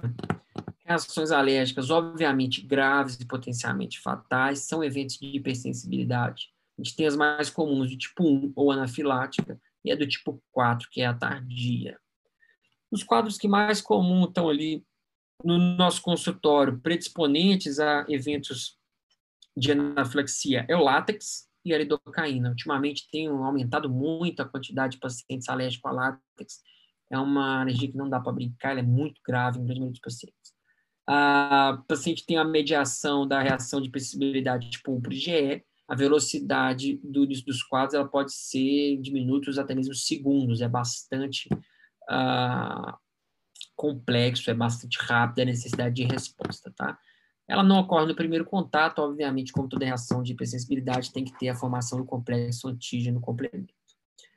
Sinais e sintomas mais comuns, aumento abrupto da frequência cardíaca, dispneia severa pelo broncoespasmo, laringoespasmo, laringoedema, dor epigástrica, náusea e vômito, edema, laringoedema, e aí reforçando com uma queda de PA. Quando o nosso paciente consegue a tríade laringoedema, queda de PA e disparo da frequência cardíaca ou disparo associado à queda da frequência cardíaca, o quadro está amplamente grave, é um quadro potencialmente fatal, provavelmente fatal.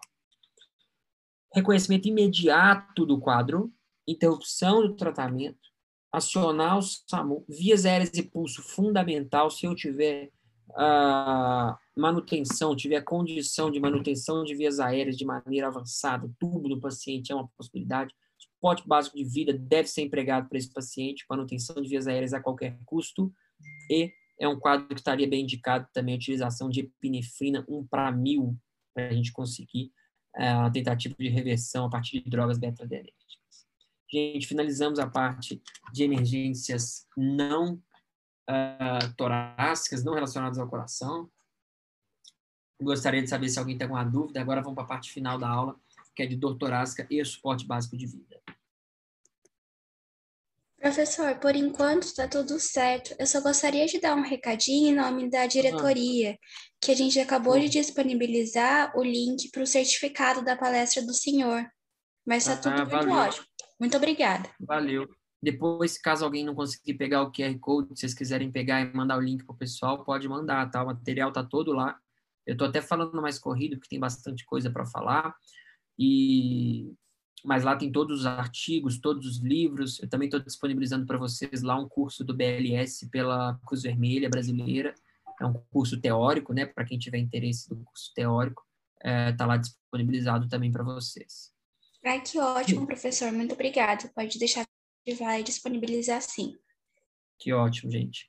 Gente, qual a importância de eu estudar a parada cardiorrespiratória? Primeiro, eu tenho que saber o que é a parada cardiorrespiratória. Lembra lá do artigo do professor Arsati com o professor Andrade, que 10% dos dentistas não sabiam nem o que era a parada cardiorrespiratória?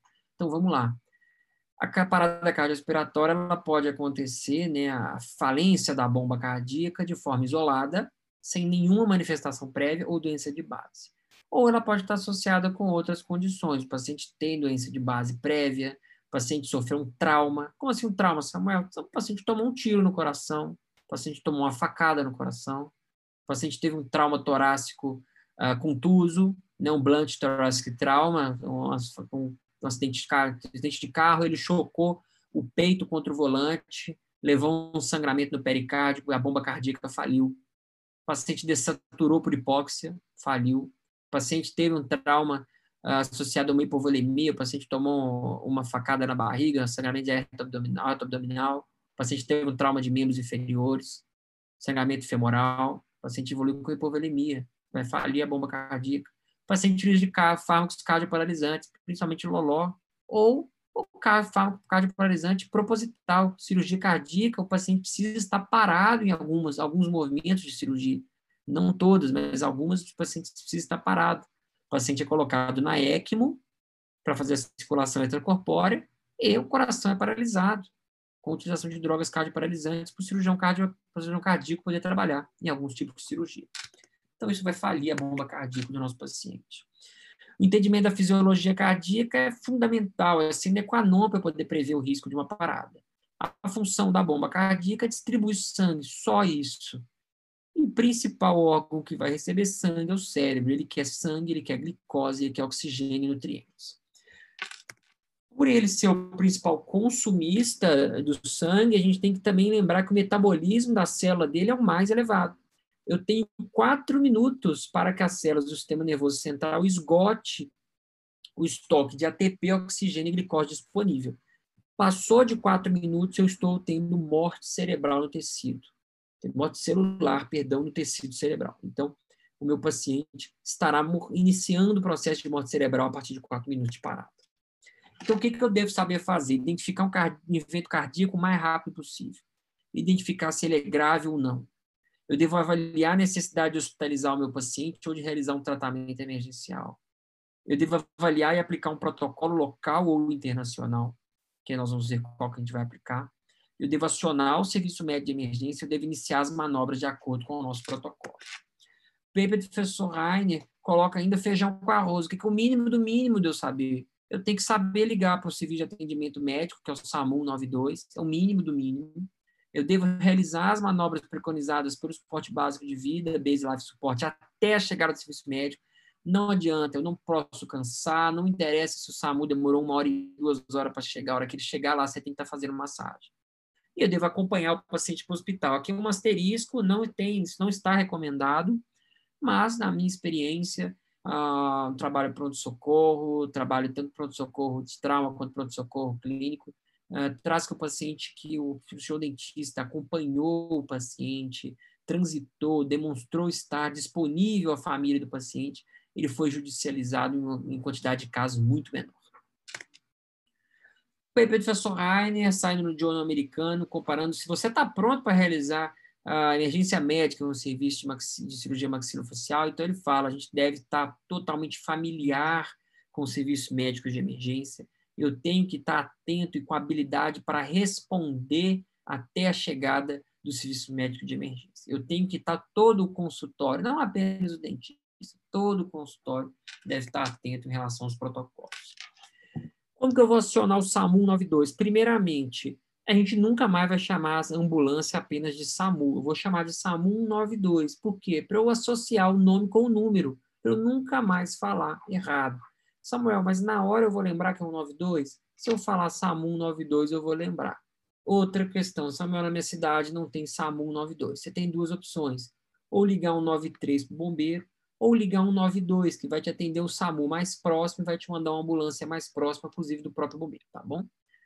Ou se não tiver jeito, liga para a polícia 190, o pessoal manda quem tiver aí para você. Se eu estiver sozinho, vou ligar em viva voz ou vou gritar para uma pessoa próxima acionar para mim o SAMU. Eu vou informar o endereço com referências. Na minha experiência, conversei com diversos socorristas do SAMU e vários falaram. Às vezes a gente chega na rua e tem que ficar procurando o endereço. Ah, eu estou no prédio tal. Chega na rua só tem prédio. Você vai falar, eu estou no prédio, eu estou numa casa, eu estou numa casa azul, estou num prédio tal, num tal andar, de frente para o orelhão, de frente para a banca de revistas, eu estou na esquina, eu estou próximo do sinal, do farol. Eu vou falar onde eu estou. Eu tenho que falar a idade, o gênero do meu paciente. É um paciente mulher, um paciente homem, 40 anos, 50, 10, 60, 80. O médico que recebe a ligação do SAMU, o médico regulador, ele vai pensar no diagnóstico. Pera aí, esse é um, esse é um quadro de um paciente com 10 anos, por que, que esse paciente está parado? É um quadro de um paciente de 80, por que, que esse paciente está parado? Qual vou ter um tratamento diferenciado? Isso tudo vai ter relação, ele vai precisar passar o seu caso lá para o hospital que vai estar tá recebendo também. paciente está consciente ou não? Essa é a pergunta mais importante para você poder passar para o SAMU. O paciente está consciente ou não está consciente? Isso vai determinar todo o tratamento e a prioridade de tratamento que você vai receber no SAMU. O paciente ventila ou não ventila? Isso também vai guiar que o próprio SAMU, o médico regulador, vai te orientar no tratamento também. E anotar, ou pedir para alguém anotar o horário que o SAMU foi acionado, para você ter registrado quanto tempo demorou para chegar ao resgate. Qual é o protocolo, Samuel? O protocolo é o BLS, Base Life Support. Ele é desenvolvido pela American Heart Association há mais de 30 anos, mais de 400 mil pessoas treinadas no mundo. Tive a oportunidade de treinar no Brasil, já sou treinado mais de três vezes no, no BLS, inclusive com a última atualização. Ah, o cirurgião dentista deve dominar o protocolo. Não há qualquer justificativa que a gente não domine o protocolo. O ideal é que todos os funcionários da clínica e do consultório sejam treinados no BLS. A gente deve montar uma equipe de emergência na clínica e no consultório, tá bom? Nos Estados Unidos, a certificação do BLS é obrigatória. Todo ano, quando você vai renovar a sua certificação, vamos chutar, vamos supor aqui, todo ano quando você vai no CRO lá nos Estados Unidos, na Associação Americana, na realidade, quando você vai se certificar para o ano seguinte, você apresenta um certificado que você fez no último ano, o BLS. Senão você não consegue atuar. No Brasil, somos maravilhosos, 2,5% a menos de certificados. A gente, vocês estão vendo o tamanho do problema que a gente está enfrentando? É uma condição extremamente comum, extremamente grave, e a nossa profissão está despreparada. A anamnese é a porta de entrada do paciente no seu consultório. E olha só, a gente tem que traçar o perfil populacional do brasileiro para ver os riscos de uma parada cardíaca. E vocês vão observar que o risco da parada cardíaca está diretamente relacionado com a população envelhecida, como a nossa, população com doenças de base. Não tem nenhuma população no mundo hoje que tenha combinado o número de diabéticos e hipertensos que temos no Brasil, nem nos Estados Unidos. Por enquanto, eles ganham lá em obesidade, doença cardiovascular, mas nós já estamos ganhando no combinado. O paciente usa múltiplas medicações. Cada dia que passa, nossos pacientes utilizam de mais medicação e nós, dentistas, realizando sessões mais prolongadas de tratamento. Em vez de eu realizar uh, um siso por semana, dois sisos por semana, eu quero fazer os quatro de uma vez só. O endodontista quer fazer tudo em uma sessão única. O paciente da prótese já sai de lá com os dentes extraídos, protocolo instalado em uma prótese provisória, ou seja, um procedimento com sessões prolongadas. Quais são os fatores de risco mais comuns na população para eventos cardíacos? Samuel, observa aqui, eu vou ler para vocês, vocês não vão ler se vocês não conhecem muita gente que tem acima de 65, homem, tabagista, hipertenso, dieta rica em gordura, obeso, sedentário e diabético. De acordo com o paper do professor Lu, que é esse paper desse trabalho, quantas pessoas você conhece que é homem, que fuma, que é hipertenso, que come gordura, que é obeso, que é sedentário e diabético? Eu conheço pelo menos 10. Todo mundo conhece, tá? História familiar, estresse, esforço físico, paciente drogadito, paciente que tem alguma história de evento cardíaco prévio nem todos os eventos cardíacos são paradas cardíacas. Por exemplo, angina, angina pectoris é uma dor torácica importante, muito comum. Ela é preditor de um evento cardíaco negativo e é amplamente pouco reconhecido. É um quadro resultante da diminuição temporária do fluxo sanguíneo nas artérias coronarianas. Ah, e as principais causas, doença ateromatosa, mas também pode ser ah, o espasmo arterial coronário ou mesmo estenose aórtica, tá bom? A dor ela é muito, muito marcante, ela pode ser confundida com problema muscular, hernia de ato e úlceras gástricas. Angina pode ser estável ou instável. Qual a diferença? O paciente na estável só tem o sintoma após o esforço físico, na instável não, ele pode ter um sintoma a qualquer momento. E angina instável é muito mais grave. Ah, fatores gatilho, nós estamos falando de tabagismo, de estresse, de temperatura baixa, alimentação excessiva e cafeína. Tá? Então, paciente que acabou de comer, paciente que tomou muito café, paciente numa temperatura fria. Sinais e sintomas mais comuns. A crise é rápida, paciente evolui com uma sudorese, uma dor subesternal e precordial importante, taquicardia, aumento da pressão arterial, podendo levar a desfalecimento e perda de consciência também. Vamos falar dos pacientes susceptíveis. Quais são aquelas doenças mais relacionadas com evento cardíaco adverso? Hipercolesterolemia, das mais comuns, mais famosinhas. A gente tem aí quatro artigos principais relacionados ao tema, todos inclusive com mais de 200 citações, artigos importantes. é um fator predisponente importante, é o mais descrito na literatura, está relacionado diretamente com pacientes obesos, hipertensos. Eu tenho que ficar atento com todos os pacientes acima de 40 anos, mesmo sem história de hipercolesterolemia, porque é uma doença muito comum nessa faixa etária. Obesidade. Obesidade antes não se, faz, não se falava que a obesidade era um quadro tão relacionado com problema cardíaco, mas a gente tem um paper de 2016, pessoal, que matou essa dúvida e colocou, na realidade, a obesidade é o ponto mais grave relacionado à hemodinâmica cardiovascular e alteração cardíaca. Hoje em dia se entende, depois dessa revisão pessoal, revisão sistemática, que a obesidade é o sinal e sintoma predisponente mais grave.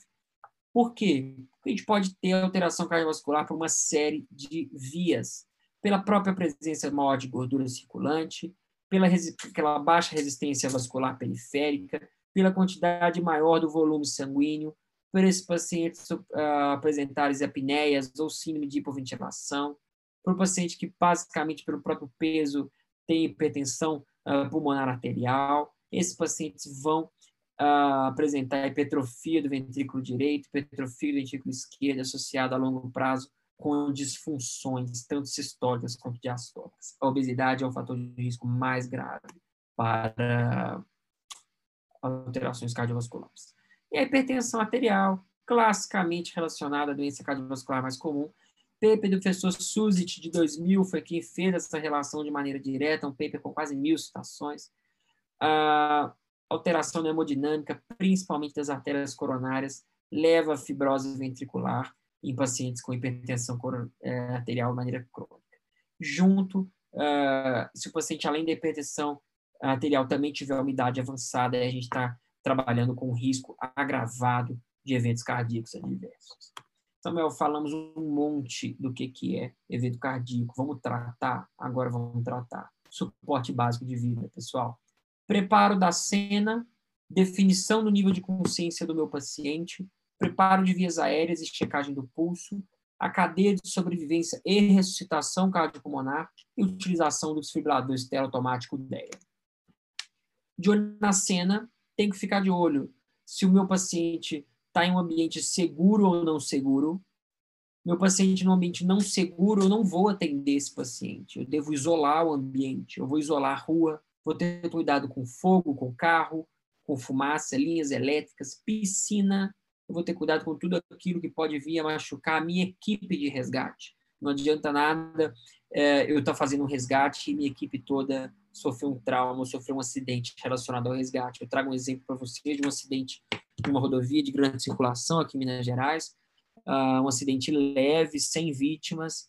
A ambulância do serviço particular da rodovia foi fazer o, o, o resgate, não asseguraram a cena de maneira correta veio um caminhão e atropelou a todos, levando a todos os tripulantes do carro e a ambulância a óbito. Então, assim, de uma cena que a gente tinha dois pacientes sem gravidade, a gente passou a ter seis óbitos. Então, assim, isolamento da cena é fundamental. Você está numa cena segura, eu tenho que me perguntar isso. Eu estou utilizando equipamento pessoal de proteção? Eu estou protegido para tratar esse paciente? Eu vou entender a cinemática da minha cena? o paciente tem um problema cardíaco, ele teve um mal súbito, ou ele teve um trauma, ou ele usou drogas. Eu preciso entender a minha cena antes de eu passar para o próximo passo. E qual o próximo passo? Definição do nível de consciência. O meu tratamento está diretamente ligado a nível de consciência. E eu vou utilizar o mnemônico AVDN. Ele é o padrão ouro para o meio extra-hospitalar. Não é a escala de coma de Glasgow no meio extra-hospitalar, é o AVDN. O meu paciente ele pode estar alerta, ele pode estar respondendo apenas a respostas verbais, ele pode estar respondendo apenas a dor, ou ele pode estar totalmente não responsivo. Se meu paciente estiver alerta, ótimo, ele está alerta. Se meu paciente estiver respondendo apenas a estímulos verbais, vou permanecer do lado dele, fazendo reavaliações constantes.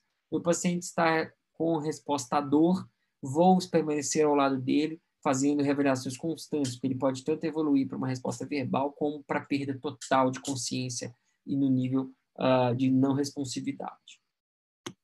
Após a determinação do nível de consciência, eu vou avaliar se meu paciente tem patência de vias aéreas. Samuel, se meu paciente está inconsciente, eu já vou calibrar que ele não protege vias aéreas, então eu já devo protegê-las, mas devo observá-las de toda forma. Posso utilizar o Head Tilt and Lift, como está mostrando na imagem, ou o Jaw Thrust, que é essa segunda manobra, elevação dos ângulos mandibulares. Depois que eu liberei as vias aéreas, eu vou avaliar se meu paciente ventila e, do mesmo tempo, vou avaliar se ele tem pulso. Como é que eu vou fazer isso? Eu vou colocar a cabeça sobre o tórax do paciente, sobre a face do paciente, perdão, e vou ouvir se eu tenho saída ou entrada de ar do, da boca do meu paciente. Desta forma, eu vou estar olhando para o tórax do meu paciente e avaliar se eu tenho expansão torácica. Com a minha mão, eu vou no trígono carotídeo do meu paciente, na região lateral cal, e vou avaliar o pulso. Eu tenho 10 segundos para avaliar o pulso do meu paciente. Se nesses 10 segundos eu não ou não consigo sentir pulso, ou tenho dúvida se eu tiver pulso, eu vou considerar que o paciente não tem pulso e vou iniciar o próximo passo. Qual o próximo passo, Samuel? O algoritmo da sobrevivência, a cadeia da sobrevivência, que é chamado do socorro, é a iniciação das RCPs, né, que são as ressuscitação cardiopulmonar, realização da desfibrilação precoce, a chegada do serviço médico de atendimento, que é o PHTLS, e a parte hospitalar, que é o ACLS. Como que deve ser feita a ressuscitação cardiopulmonar, Samuel? A gente deve recircular o sangue para os órgãos vitais. E como o meu coração está parado, quem vai recircular é a minha massagem. Eu devo combinar compressões de qualidade com ventilações eficazes. Ah, o paciente deve estar numa superfície firme e plana, então a gente não recomenda a cadeira odontológica, que não é firme, não é plana e não suporta o peso. Então a gente deve cuidadosamente descer o paciente ao chão e posicionar. Eu devo expor o tórax do meu paciente de maneira total, seja homem ou mulher. Não, nesse momento a gente não está importando e, obviamente, como objetivo é a manutenção da vida, a gente não está importando com relação a estar tá expondo os seios. Isso aí é uma questão secundária nesse momento. Ah, Samuel, posso manter a paciente de sutiã? estou incomodado de remover? Pode, desde que isso não atrapalhe sua mão de se posicionar no local correto e nem machuque sua mão. Se estiver machucando a mão ou atrapalhando o posicionamento, você deve remover. Tá? A mão inferior totalmente esticada e a superior apoia, segurando o braço. A mão de baixo não é para estar tá dobrada, não é para estar tá, uh, esticada, as duas mãos esticadas uma em cima da outra. Não é. Observa lá o socorrista na imagem uma mão abraçando a outra, a mão de baixo totalmente esticada. Os braços totalmente esticados, com o cotovelo virado para dentro, para travar o movimento. O movimento não é de braço, tá, gente? É um movimento de pelve, um movimento que se assemelha a uma bimbada, é um movimento de bimbada, tá bom? É um movimento de tronco e pelve.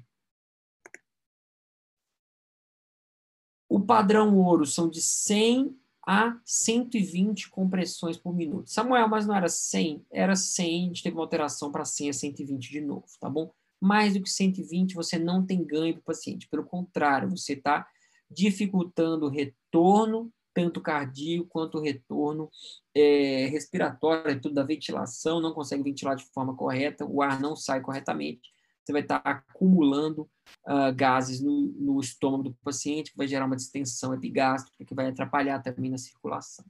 Profundidade deve ser de 5 centímetros, nem mais nem menos. Se eu faço menos, eu não estou tocando o coração de maneira correta, não estou comprimindo ele de maneira correta. Se eu faço mais, eu não estou permitindo retorno uh, vascular de maneira correta.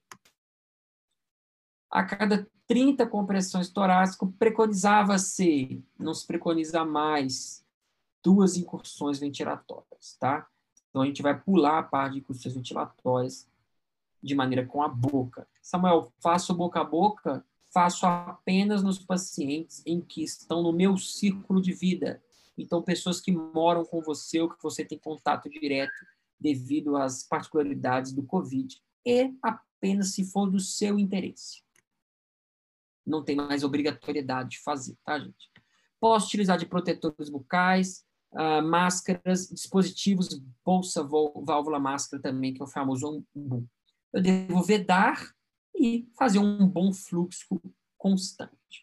A gente tem esse paper do professor Kramer, no New England Journal, que saiu ano passado. Também o professor Kramer é o diretor da ARRA, American Heart Association, para o BLS, onde ele colocou uma dúvida, ele colocou em júdice a utilização da ventilação. Então, você não precisa ventilar o paciente uh, nesse quadro, apenas se for um paciente do seu ciclo de vida.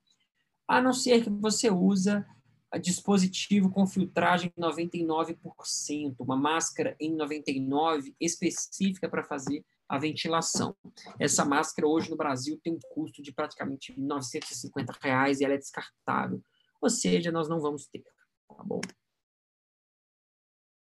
O uso do DEA, o desfibrilador externo automático. Gente, o DEA ele é o controlador da cena. A gente vai utilizar o DEA no controle da cena para um quadro de parada cardiorrespiratória.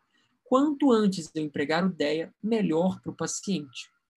A cada minuto no qual eu tenho DEA atrasado, a chance de sobrevivência do paciente cai até 10%. Samuel, o DEA é um investimento caro? Eu não acho. Eu acho que o DEA é um investimento condizente com os investimentos que a gente faz em odontologia. Preço de um DEA, esse é um DEA ah, sem promoção, sem nada, um DEA de qualidade muito grande, um custo de R$ 7.500. A gente faz investimentos em odontologia, então a gente deve ficar atento a investimentos a gente faz. Observe um motor endodôntico custando o mesmo preço, uma centrífuga Chocrum uh, 14 mil reais, o dobro do preço. Então, a gente faz investimentos em odontologia. E dessa forma, você pode comprar o 10 junto com um colega, junto com o sócio da sua clínica, junto com outras pessoas do mesmo prédio. Isso daí você pode comprar de mais de uma pessoa, tá? Comprar de um 10 é muito importante para a segurança do seu consultório. Como que eu utilizo o 10, Samuel? Eu vou ligar o 10, primeiro passo né, vou aplicar as pás no local adequado. Observe que as pás do DEA têm escrito aonde empregá-las, tá bom? A gente vai seguir isso de maneira correta. Conectar as pás no aparelho e a partir desse momento o DEA vai conversar com a gente, ele vai dar as orientações, a gente vai segui-las. Vou certificar que ninguém está encostando no paciente, nem mesmo eu. Vou aguardar o DEA analisar o ritmo e ele vai me recomendar se é um ritmo chocável ou não. Se for um ritmo chocável, nós vamos administrar o choque. Se for um ritmo não chocável, nós vamos iniciar imediatamente as massagens. Se for um ritmo chocável, logo após o choque, vamos reiniciar também as RCPs de maneira imediata. Perguntas sobre o uso do DEA. Posso usar álcool para limpar o tórax? Não, não posso, pega fogo. Tá? A hora que tiver o disparo uh, elétrico. Posso manter a RCP enquanto o DEA analisa o ritmo? Não posso, porque o DEA vai estar analisando o ritmo da sua RCP e não do coração do paciente. O que acontece caso DEA dispare o choque quando a pessoa tiver contato com o paciente? Depende, a gente tem dois tipos de ideias, ideias monofásicos ou multifásicos. Ideias monofásicos, ele dão um choque só. Então, ele vai dar um choque de 320 joules em paciente e em quem estiver encostando. Então, nem vai ser suficiente o choque para o paciente ter uma, uh, uma redistribuição elétrica de maneira correta, mas uh, provavelmente o paciente é, que a pessoa que estiver tocando o paciente vai estar experimentando um caso de taquicardia supraventricular uh, devido à administração compartilhada do choque.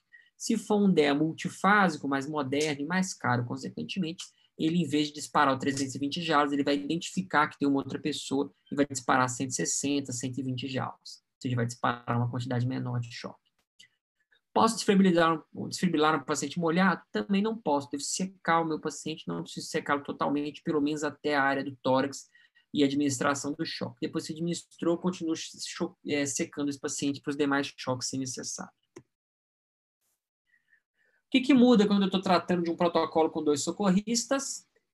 Muda minha dinâmica de ventilação e RCP. Se eu estiver ventilando, eu vou trabalhar a cada, dois, cada ciclo de 30 para 2, eu vou fazer a troca de socorrência. Se eu não estiver é, circulando, eu vou fazer a troca à medida que houver cansaço, ou a cada ciclo de 30. A cada ciclo do DEA, que é um ciclo de dois minutos, eu vou realizar a troca também. Nos pacientes pediátricos, aqui a gente vai dar atenção apenas ao que, que muda do paciente adulto para o pediátrico, ah, os vias aéreas, a gente vai evitar a extensão cervical aos pacientes pediátricos por causa da anatomia da valécula, ah, da região hipolaringe, da base da língua, é uma anatomia mais conoide, então a gente tem um espaçamento maior, não tem necessidade de extensão cervical para abertura de vias aéreas. O foco da RCP em pediatria é mais focado na ventilação, então se eu estiver ventilando, eu vou focar nesta forma. A profundidade de compressão torácica é a mesma também. Se eu utilizar o DEA, eu vou estar utilizando de paz pediátrica. Samuel, não tenho paz pediátricas, vou utilizar de paz de adulto. Melhor um choque de adulto numa criança do que não dar choque nenhum, tá bom? Se minha, minha criança for muito pequena para as pás do meu DEA, em vez de utilizar duas pás na frente, se elas não tiverem com espaço suficiente, eu vou colocar a pá do lado esquerdo no mesmo local e a pá direita eu vou colocar nas costas do paciente. Os pacientes neonatos, não faço hiperextensão cervical, a cabeça é sempre neutra. Ah, um paciente deve estar, se eu tiver com um, um socorrista, eu vou fazer a compressão com dois dedos sobre a posição central do externo. Se eu tiver com dois socorristas, eu vou posicionar o paciente no colo. Um vai segurar a cabeça, o outro posiciona o paciente com as duas mãos, fazendo massagem com os dois dedões. A profundidade não deve, de maneira alguma, exceder 2,5 centímetros e meio. Considerações sobre suporte avançado, gente, para finalizar nossa aula. Os cuidados avançados, cuidados hospitalares, envolvem medidas para estabelecimento do quadro. Eu vou diagnosticar o quadro do meu paciente agora, monitorizar e tratar. Eu vou entender o ritmo do paciente por eletrocardiograma, vou utilizar de fármacos, utilizar de choque ou cardioversão. Eu vou, o que, que eu deveria saber de maneira básica? De maneira básica, a nossa profissão deveria tratar do, do eletrocardiograma do paciente. Deveria estar na nossa profissão, é, não está, infelizmente, mas recomendo que todos estudem. No guia que eu mandei para vocês, a gente tem o ABC do ECG para vocês aprenderem a leitura do ECG, bem como os livros de clínica médica também, o manual do residente de clínica médica também ensina. A gente está falando, nesse caso, de uma bradicardia sinusal, uma, um bloqueio atroventricular do primeiro grau, um bloqueio atroventricular do segundo grau, um bloqueio atroventricular total, uma taquicardia supra, uh, perdão, aqui é uma, um ataque ventricular, aqui a gente tem um ataque supra, um ataque, mono, ataque supra monomórfica, um ataque supra polimórfica. Então, a gente deveria ter isso no nosso curso desde o início, não temos, então a gente vai correr atrás da leitura está disponível para vocês. Considero fundamental para a gente ter a análise uh, desses dados transoperatoriamente no nosso paciente, monitorização cardíaca. De maneira alguma, realizo procedimento em pacientes é, susceptíveis sem monitorização cardíaca. Tá? A gente tem um monitor aí é, barato, multiparâmetro, que te dá pressão, ele te dá monitorização cardíaca, te dá frequência cardíaca em tempo real. Então, assim, utilização interessantíssima para o seu paciente. Samuel, eu trabalho com sedação. De maneira alguma, nós vamos trabalhar com sedação sem utilização de monitorização cardíaca, tá, gente? Não, não tem bola de cristal, a gente tem que estar sempre bem resguardado. No suporte avançado, os cuidados pós-parada estão basicamente ligados à manutenção da pressão. Então, o nosso paciente vai estar ah, bem hidratado, vai estar, na maioria das vezes, utilizando de drogas vasoativas, noradrenalina em especial. A gente vai evitar a ventilação excessiva desse paciente para ele não ficar acidótico. Ah, 80% dos pacientes que não conseguem evitar uma segunda parada e evoluem com uma parada em menos de 24 horas vão evoluir a óbito. A gente tem que estar atento a Considerações finais dessas nossas duas horas de assunto. Ah, somos profissionais de saúde, devemos prestar socorro a todo mundo que necessita, não podemos esconder mais, é ilegal e imoral. O treinamento é fundamental para contribuir mais do que prejudicar. Estudar, que é isso que vocês estão fazendo aqui hoje, nessa segunda-feira, 10 da noite, é o único caminho para um bom resultado a longo prazo. Então, aproveita esse material que eu estou passando para vocês, não percam, é um material que a gente demorou para organizar, então está tudo mastigadinho para vocês. Cercar sua prática diária de equipamentos emergenciais é fundamental para um evento cardíaco, caso ele ocorra. Vocês vão lembrar de mim. Quais, quais são os equipamentos que a gente recomenda? Um DEA, monitor multiparamétrico, a máscara 99 mais o ambu não recomendo, muito caro. O ambu talvez, se você for ter o seu consultório, mas a máscara é muito caro. Cursos anuais de BLS para os funcionários do consultório, fundamental, acho que é seguro, importante. Para vocês, cirurgiões dentistas, fundamental e importante. Curso bienal do ACLS para o cirurgião dentista, também fundamental, na minha humilde opinião. Eu tenho a dupla formação do, do CLS e BLS, eu acredito que a dupla diplomação é fundamental na nossa profissão. São as referências que eu trago para vocês. É, Vou segurar esse slide uns minutinhos para poder agradecer também as referências. Podem pegar, peguem, por favor, todos os artigos, leiam, leiam os livros, tem material aí para dar e vender. Queria agradecer a todos. É, a American Heart Association trata esse tema com o seguinte mote: a vida é o porquê. Então, nós temos aqui para tratar de paciente. Na hora de postar foto no Instagram com a luva escrito um dentista não trata só do paciente, lembra disso. A vida é o porquê.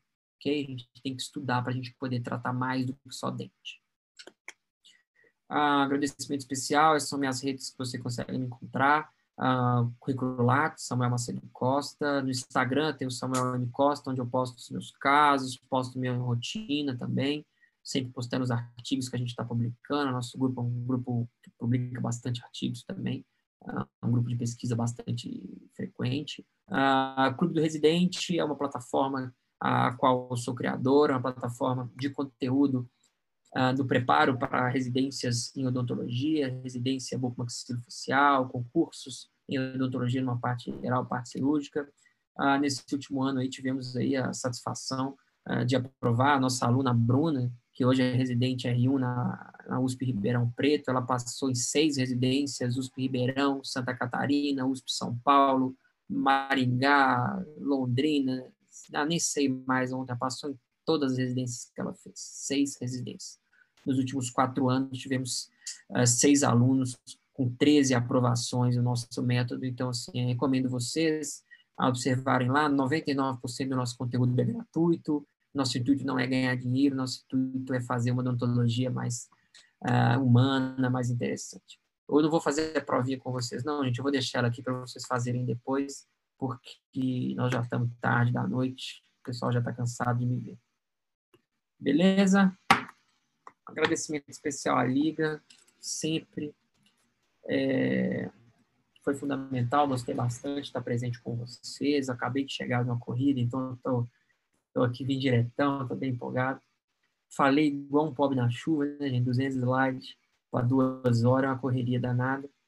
Quem tiver qualquer dúvida, quiser bater um papo, pode mandar um inbox lá nas redes sociais, a gente conversa, quiser discutir algum caso.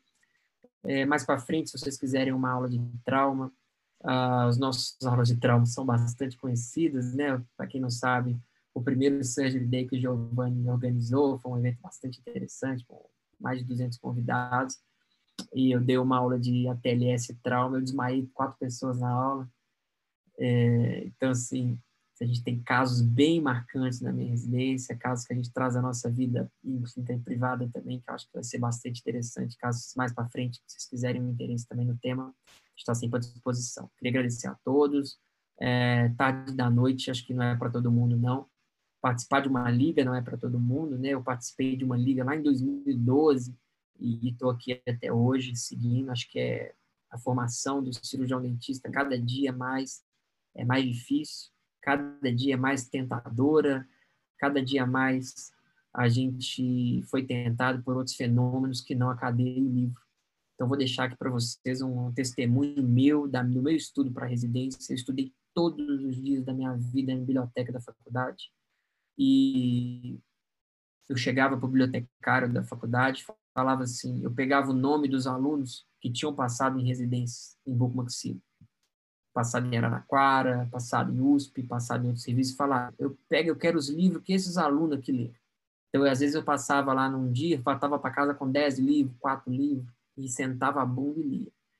E eu sempre encontrava o mesmo cara na biblioteca da faculdade. Sempre o mesmo rapaz, estava na mesma cabine e eu na outra cabine. A gente ficava até fechar a biblioteca, até 10 horas da noite. E aqui na Universidade Federal tem uma biblioteca que ela fica fechada, ela fica, ela não fecha, ela é 24 horas, 7 dias por semana. Então, quantas vezes eu não tinha terminado um tema ainda, terminava nessa biblioteca, pegava o livro, ia descia para outra biblioteca 24 horas e ficava lá até terminar. Adivinha quem estava lá? O mesmo cara estava lá. Quando eu passei na residência, ele foi minha dupla de residência. A gente estudou até então, eu digo para vocês assim: o único recado que eu tenho para vocês é estudar. Não tem atalho, velho. É estudar, é sentar a bunda e estudar. Se eu for lá hoje, lá na biblioteca da odontologia da UFMG, e for na cadeira que eu sentava, que eu repetia a mesma cadeira todo dia, eu tenho certeza que tem a marca da minha bunda lá até hoje, tanto que eu sentei naquela cadeira.